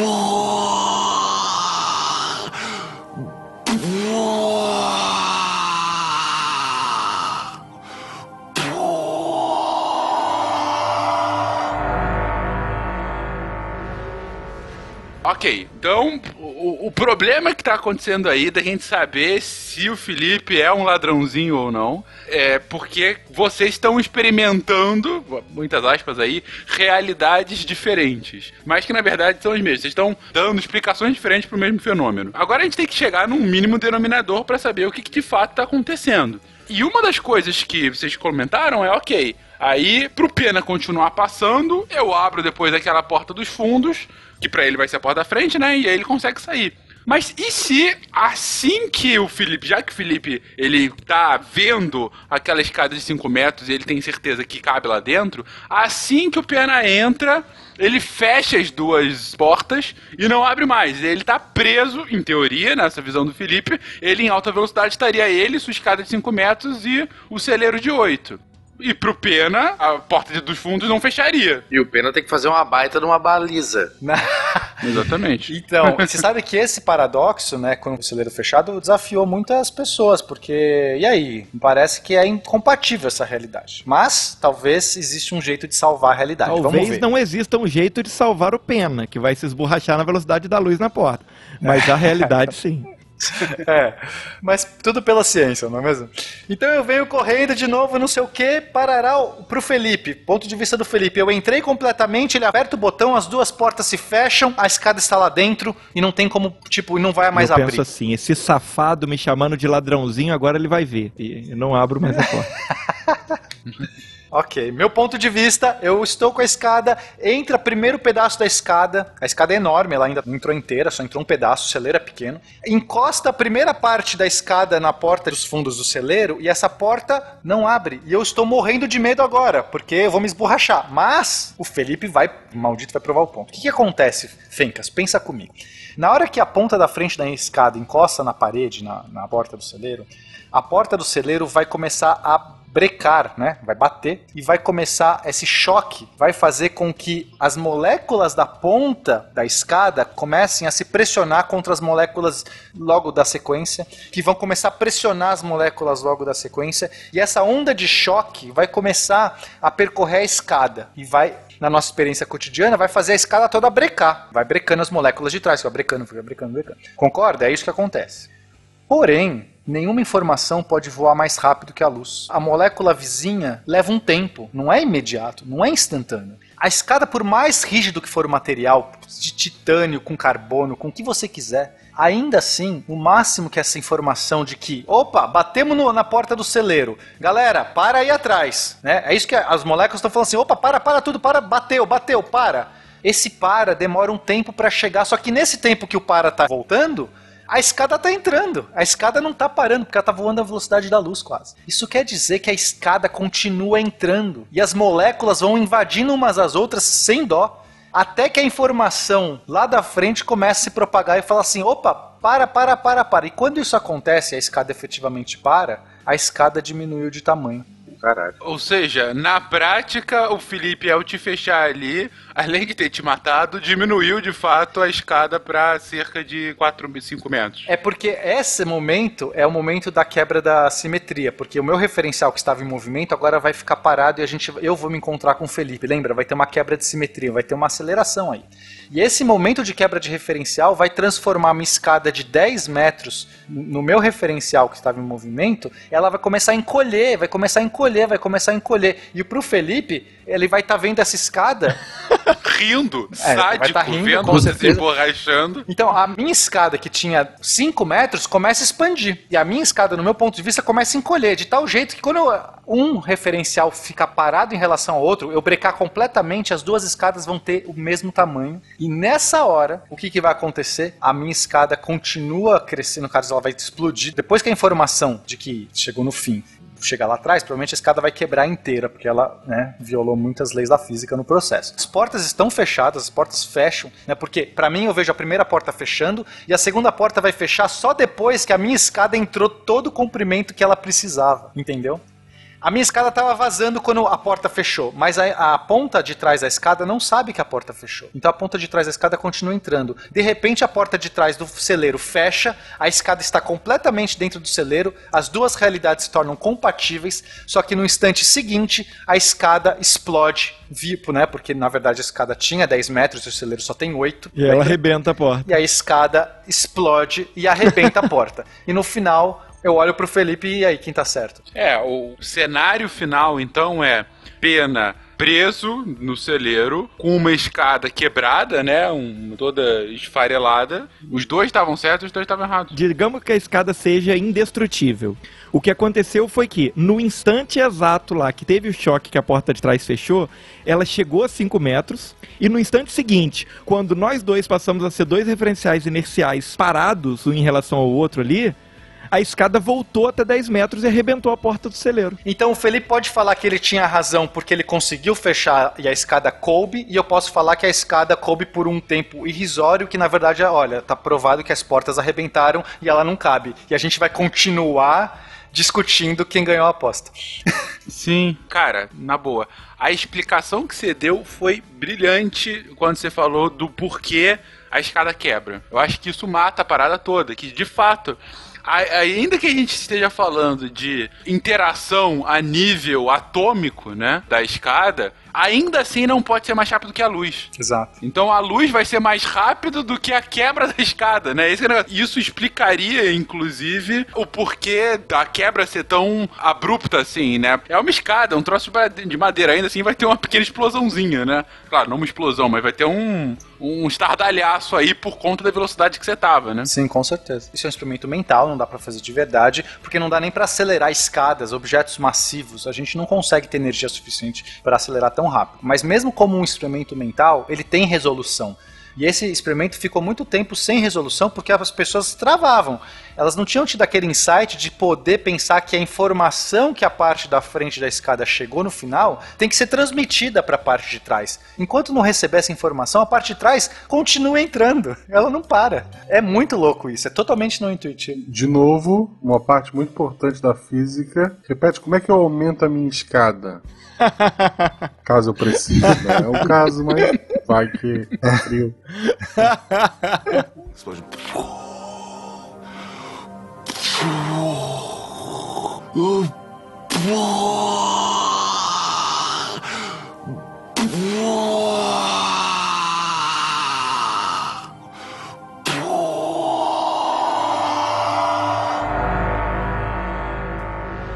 É, você comentou que não dá pra acelerar objetos com massa, né? Com muita massa. Por quê? É, aí a gente entra numa outra implicação do Einstein. Né? O Einstein escreveu um artigo subsequente, depois que ele escreveu o artigo da relatividade, sobre a eletrodinâmica dos corpos em movimento, é o artigo que ele escreveu em 1905. No final do ano ele escreve um outro porque ele, ele percebeu que essas implicações de espaço-tempo, distorção temporal, de não sei o que, implicavam em distorções de massa. Olha a conta legal que ele fez. Quer dizer, a dedução é muito maior do que essa e tudo mais. Eu vou fazer um apanhado conceitual. A gente sabe, por exemplo, que energia cinética, a gente aprende isso no colegial, é mv quadrado sobre 2. Colegial? Mas que época tu é, né? Ensino Desculpa, médio. gente. Não é nem Desculpa. mais segundo grau, mas tudo bem. nem colegial. É, colegial é bonito, né? É, Legal, estudo no ginásio. Ginásio. Massa vezes velocidade ao quadrado sobre 2. Isso é energia cinética, né? Objetos que estão mais rápido têm mais energia. Concorda? Se a velocidade aumenta, você tem mais energia. Se eu, se eu tiver mais massa, eu tenho mais energia. Perfeito. Só que a velocidade da luz agora é um limitador. Nada pode ser mais rápido do que a luz. As contas de Einstein mostram isso, que a luz é o objeto mais rápido que existe, nada pode ser mais rápido que a luz. Então a pergunta é se eu continuar acelerando um objeto massivo, né? eu tenho uma bolinha de tênis e eu acelero ela, ela vai chegando perto mais rápido, mais rápido, mais rápido, eu continuo dando raquetada, imagina que eu tenho um jeito de dar raquetadas e acelerando ela. Toda vez que ela passa por mim, eu dou uma raquetada mais forte. E ela bate na parede e volta, eu dou uma raquetada. Ela não perde energia nesse processo e eu estou dando cada vez mais energia. Vai chegar um ponto que ela vai passar a velocidade da luz, mas não pode passar a velocidade da luz. A velocidade da luz é o limite. Então, o que vai acontecendo é que quanto mais velocidade ela tem, mais difícil ela vai resistindo à aceleração. O mesmo impulso que eu dava no começo, que eu acelerava ela mais 10 km por hora, quando ela estiver muito próxima da luz, a mesma energia que eu estou dando para ela faz ela acelerar só mais 1 km por hora, depois mais meio quilômetro por hora, depois mais um terço.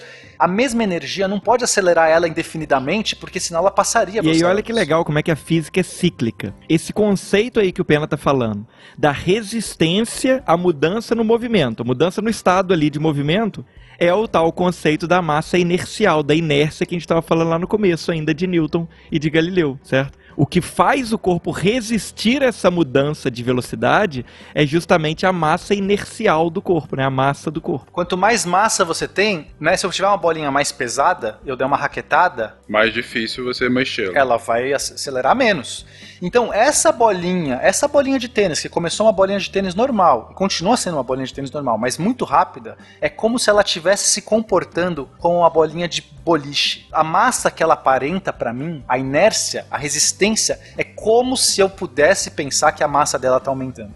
Então, o Einstein teve a sacada de que energia e matéria e massa são a mesma coisa, porque eu tô adicionando energia, a energia que eu tô dando na raquetada é a mesma energia sempre que eu tô adicionando, só que a velocidade não tá aumentando, mas para aumentar a energia cinética da bolinha, só pode acontecer se a massa dela tá aumentando. Eu não tô enfiando mais matéria, é só a massa dela. Por fato dela tá muito rápida. Esse efeito é tão louco, né? Então assim, coisas em movimento, elas aumentam de peso, elas aumentam de massa, né? Pesam mais. Uma outra alternativa de chegar no porquê a velocidade da luz é o limite, o Pena falou: ah, se a gente dando mais energia pra bolinha, ela vai cada vez chegando mais perto da velocidade da luz, mas ela não pode passar. Porque imagina que a gente conseguiu chegar na metade da velocidade da luz com a nossa bolinha de tênis. Para a bolinha de tênis, um raio de luz vai ter ainda a velocidade da luz. Então ela não tá na metade da velocidade da luz, entende? Então é impossível tu chegar ao limite da velocidade da luz porque ele vai mudando junto contigo. Tu vai ser o referencial daquilo. Nenhum objeto massivo pode chegar na velocidade da luz. Precisaria de uma energia infinita. Qualquer objeto tem a massa. E essa massa que a gente fala é massa de repouso. A gente convenciona chamar na física,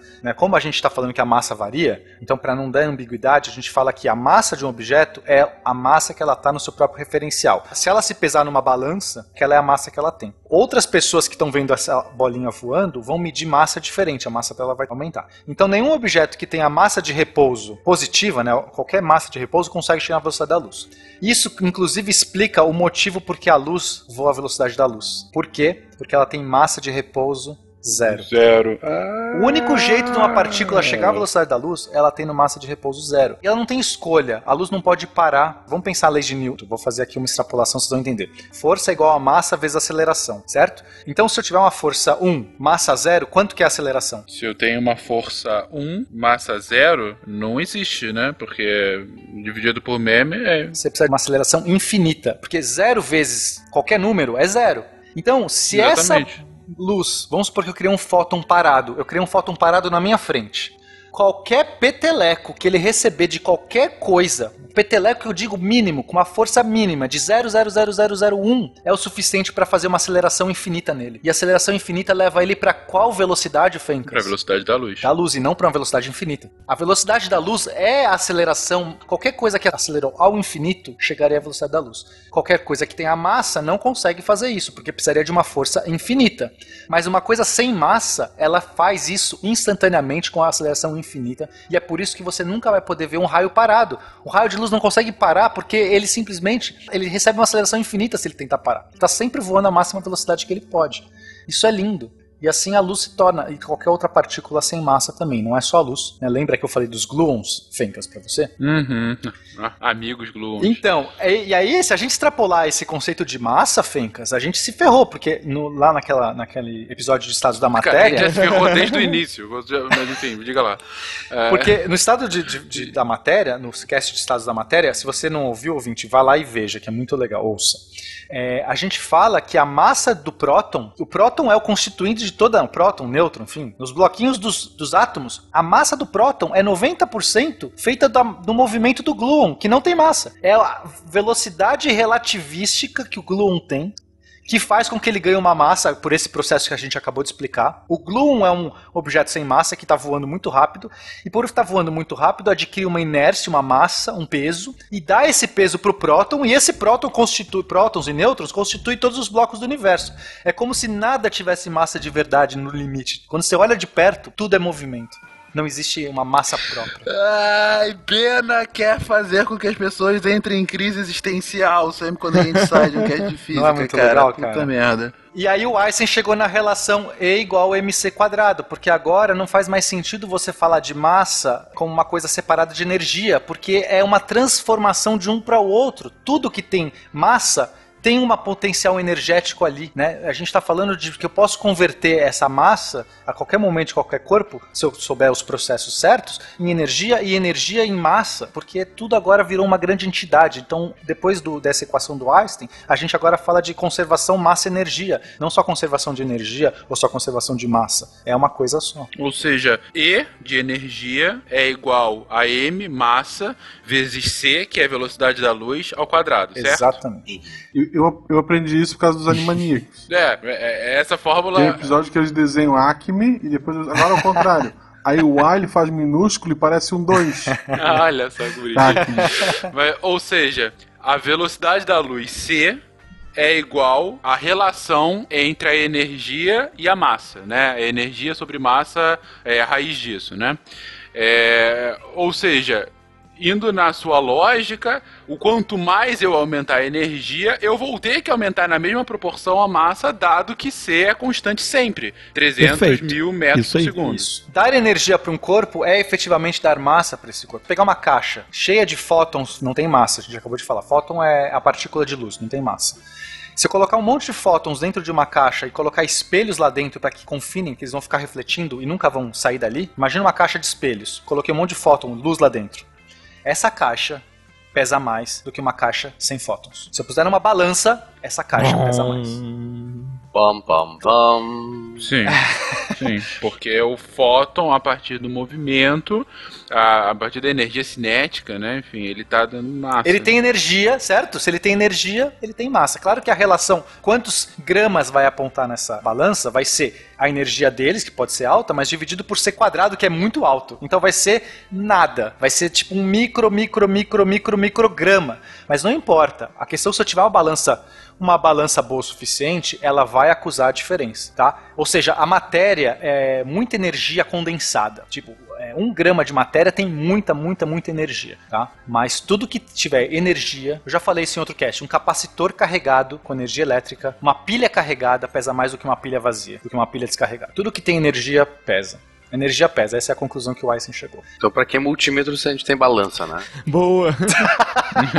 Ai, ai. Energia pesa e o mundo é toda uma farsa porque os gluons não existem e só são rápidos e a gente é feito de gluons. Gente, voltando à crise existencial, eu tinha esquecido dos gluons. Os Eu gluons, sei. eles me deixam muito tristes, muito, muito pensativos, realmente. Mas beleza, beleza.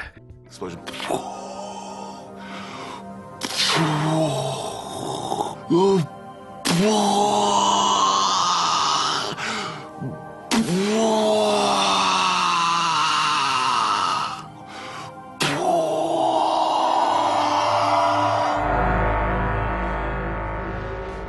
Não tem nada mesmo que possa ser mais rápido do que a luz, é simplesmente impossível. A luz é a barreira final. Ah, sempre tem gente teorizando, né? Inclusive tem uma teoria muito legal, pessoas que pensaram nos táquions, né? Táquions seriam partículas que voam mais rápido que a luz.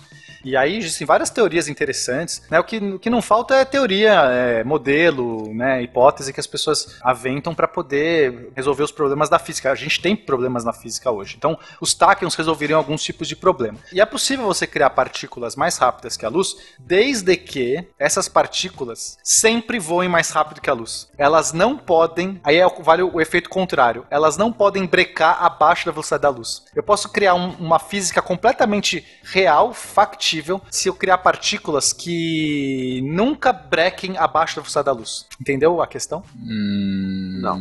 Por exemplo, o positron. O positron foi muito teorizado. O que é o positron, gente? É um elétron com a carga positiva, tá? Só isso. Imagina um elétron, um bichinho, uma bolinha, maybe, né, sei lá, que é um elétron com a carga positiva, né? Antimatéria. é, A gente tem mecanismos de criar antimatéria e tudo mais. Pode ser que o positron não exista, seja apenas um elétron que viaja mais rápido que a luz. Se o elétron viaja mais rápido que a luz, né, se algo viaja mais rápido que a luz, ela está indo mais rápido que o próprio tempo. Como se a luz fosse o limite do presente. A luz nunca envelhece. O relógio da luz está sempre parado. Se a luz olhar para o próprio relógio, é como se o relógio que a luz tem pode nem fazer isso, porque a lu- tá tudo parado ali. As ondas temporais é como, é como se elas chegassem no limite da velocidade da luz. Então, se eu passo a velocidade da luz, eu começo para o passado. Então, uma partícula que viaja mais rápido que a luz está andando no passado. Então, um elétron que anda no passado, que volta no tempo, para efeitos de medição, é como se fosse uma carga positiva andando para frente. Uma carga negativa voltando no tempo é como se, para todos os efeitos práticos, é uma carga positiva andando para frente. E assim é uma das Que teorias é, que cogita os elétrons. Lembra o mar de Dirac? A gente falou de mar de Dirac, que tinha um monte de Lembro, partículas lembro, fazendo um mar e você tirava uma partícula, era lacuna. Se eu tirava uma, uma partícula, a lacuna, a lacuna pode ser pensada como uma partícula voltando para o passado. Então talvez existam esses táquions e a gente acha que se existem táquions eles voltam no passado, por definição da relatividade, mas a gente entende eles como partículas com uma carga oposta andando para frente no tempo. Entendi. Tanto que eles atrapalham a leitura temporal do Dr. Manhattan. Mas aí são os táquions, né? Sim, os táquions. Isso, os, os, os táquions. né? Então, se alguém inventar uma máquina que consegue voar mais rápido que a luz, parabéns, você inventou uma máquina do tempo, porque você vai estar voltando para o passado né? Só que a teoria de Einstein diz que nada massivo, nada que tenha uma massa de repouso consegue fazer isso. E a gente ainda não tem nenhum efeito que demonstre o contrário, né? Nada conseguiu violar. A gente já tem coisas, a gente tem coisas sim que viajam mais rápido que a luz, é importante falar isso. Mas o problema do Einstein não é viajar mais rápido que a luz, mas é transmitir informação. Então eu posso até inventar ondas que de algum com efeitos estranhos, com é, velocidade de envelope, velocidade de fase, vão mais rápido que a luz, mas não conseguem transmitir informação. Lembra quando a gente falou do emaranhamento quântico? Eu tenho um, um, um elétron de um lado do universo que muda um estado de um elétron do outro lado do universo, mas eles não conseguem transmitir informação para qualquer observador. Um observador que mediu de um lado do universo não consegue avisar o outro que fez a medição. Ele vai ter que fazer, para avisar o outro, ele tem que mandar um raio de luz, pelo menos. Tem que mandar um rádio.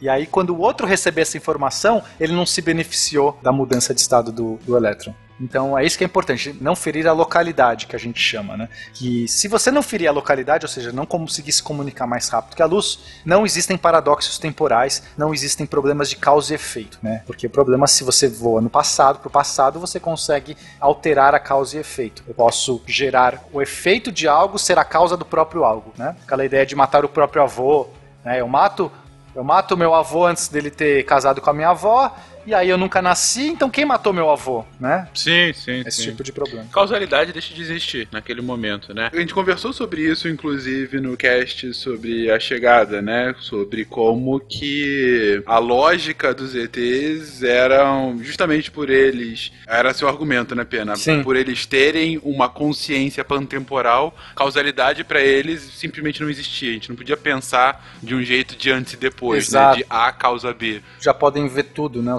cenário inteiro. O antes e o depois para eles é só uma dimensão espacial. E tudo isso que a gente falou nesse cast é o artigo de 1905, os dois artigos de 1905 do Einstein sobre a relatividade restrita ou especial, e dez anos depois ele vai lançar um artigo aprimorado, levando toda essa discussão para os referenciais não inerciais e colocando a gravidade na parada. Só que isso aí, aí é outro cast. Yeah! Uhul! O que eu acho surpreendente e genial é que de tudo isso que a gente falou do E igual a MC quadrado, é, tipo, é tudo um corolário dos dois únicos postulados que tem da teoria da relatividade. O que, que é um, um corolário? É resultado direto de alguma coisa. Então, se tu postular que, como ele fez, que a velocidade da luz é, o- é o limite e que todas as leis da física funcionam em todos os lugares, portanto, tudo isso acontece, tudo isso que a gente falou. O espaço se contrai, o tempo se dilata, a massa varia dependendo com a velocidade, então tudo isso está diretamente ligado com essas duas únicas afirmações que tem, simples,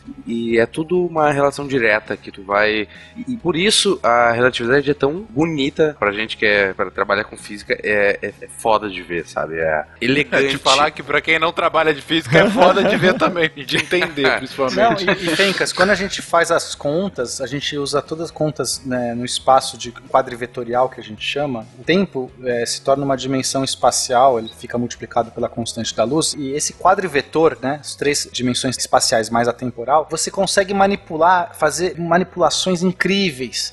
Que você olha e fica espantado, sei lá, pelo menos eu, eu olho e fico espantado como isso funciona, sabe? Você define o que é esse espaço vetorial, quadrivetorial e, e, e, sei lá, tudo vai acontecendo, assim. é. É bonito como é que a matemática flui nessas transformações, né? O Einstein teve que criar uma notação, porque era muito difícil ter que trabalhar com as matrizes, né? Sempre que a gente tem que trabalhar com matrizes pra, de quadridimensões. E aí ele desenvolveu uma notação muito elegante que o pessoal começou a usar muito para facilitar o jeito, né? A notação realmente é essencial, senão você fica perdido nas contas. Bom, e pra você que continua nos acompanhando bravamente, que não ficou perdido nas nossas contas, uma viagem, uma viagem aqui pra relatividade. Espero que os exemplos tenham ficado, tenham tornado mais factíveis. É, é difícil não usar nada visual, né, Fencas? Assim, é puta É. desafio, porque É, a gente teve que explicar celeiros foda, e foda. escadas e de naves sem, tipo, ter um Isso. desenho. Mas Exatamente. se você entendeu, cara, porra, dá um joinha pra gente que eu vou te falar que foi um esforço aqui.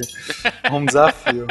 Eu acho que dá pra gente complementar tudo isso. Tem um, um canal no YouTube que eu gosto que é o TED Ed, o Palestras do TED Education. E eles têm muita coisa sobre relatividade física geral, assim, que é muito legal e, e as animações são muito boas. Então, eu não sei, eu acho que eu, eu procuro depois e passo o link pro, pro Fencas e põe na descrição do cast e tem bastante coisa visual muito boa. E se você quer ver sua série toda em um dia e fazer crescer sua escada, vejo vocês no próximo programa.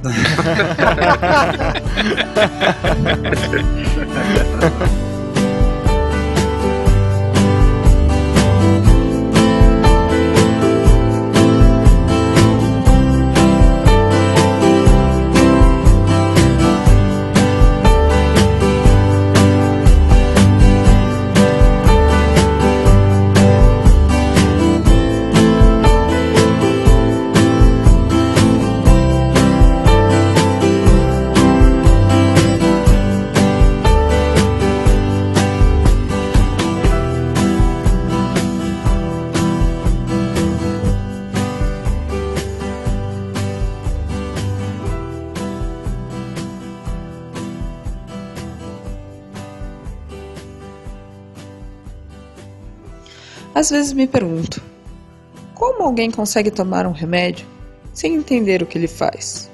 Onde? Como faz? E como descobrir isso sem entender a fisiologia do corpo humano? Como o corpo interage com essa molécula? E como entender essa molécula estranha sem entender sua estrutura, a origem de seus átomos, lá no coração das estrelas? E então, saber como das estrelas surgiram os planetas. E no planeta Terra surgiu a vida. E a vida selecionada até o ser humano, que em sociedade desenvolveu esse simples comprimido. Meu nome é Ana, sou farmacêutica e atuo em posto de saúde, principalmente com educação em saúde.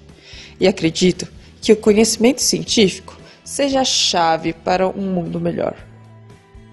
E no final das contas, se a gente não mudar o mundo, pelo menos foi divertido.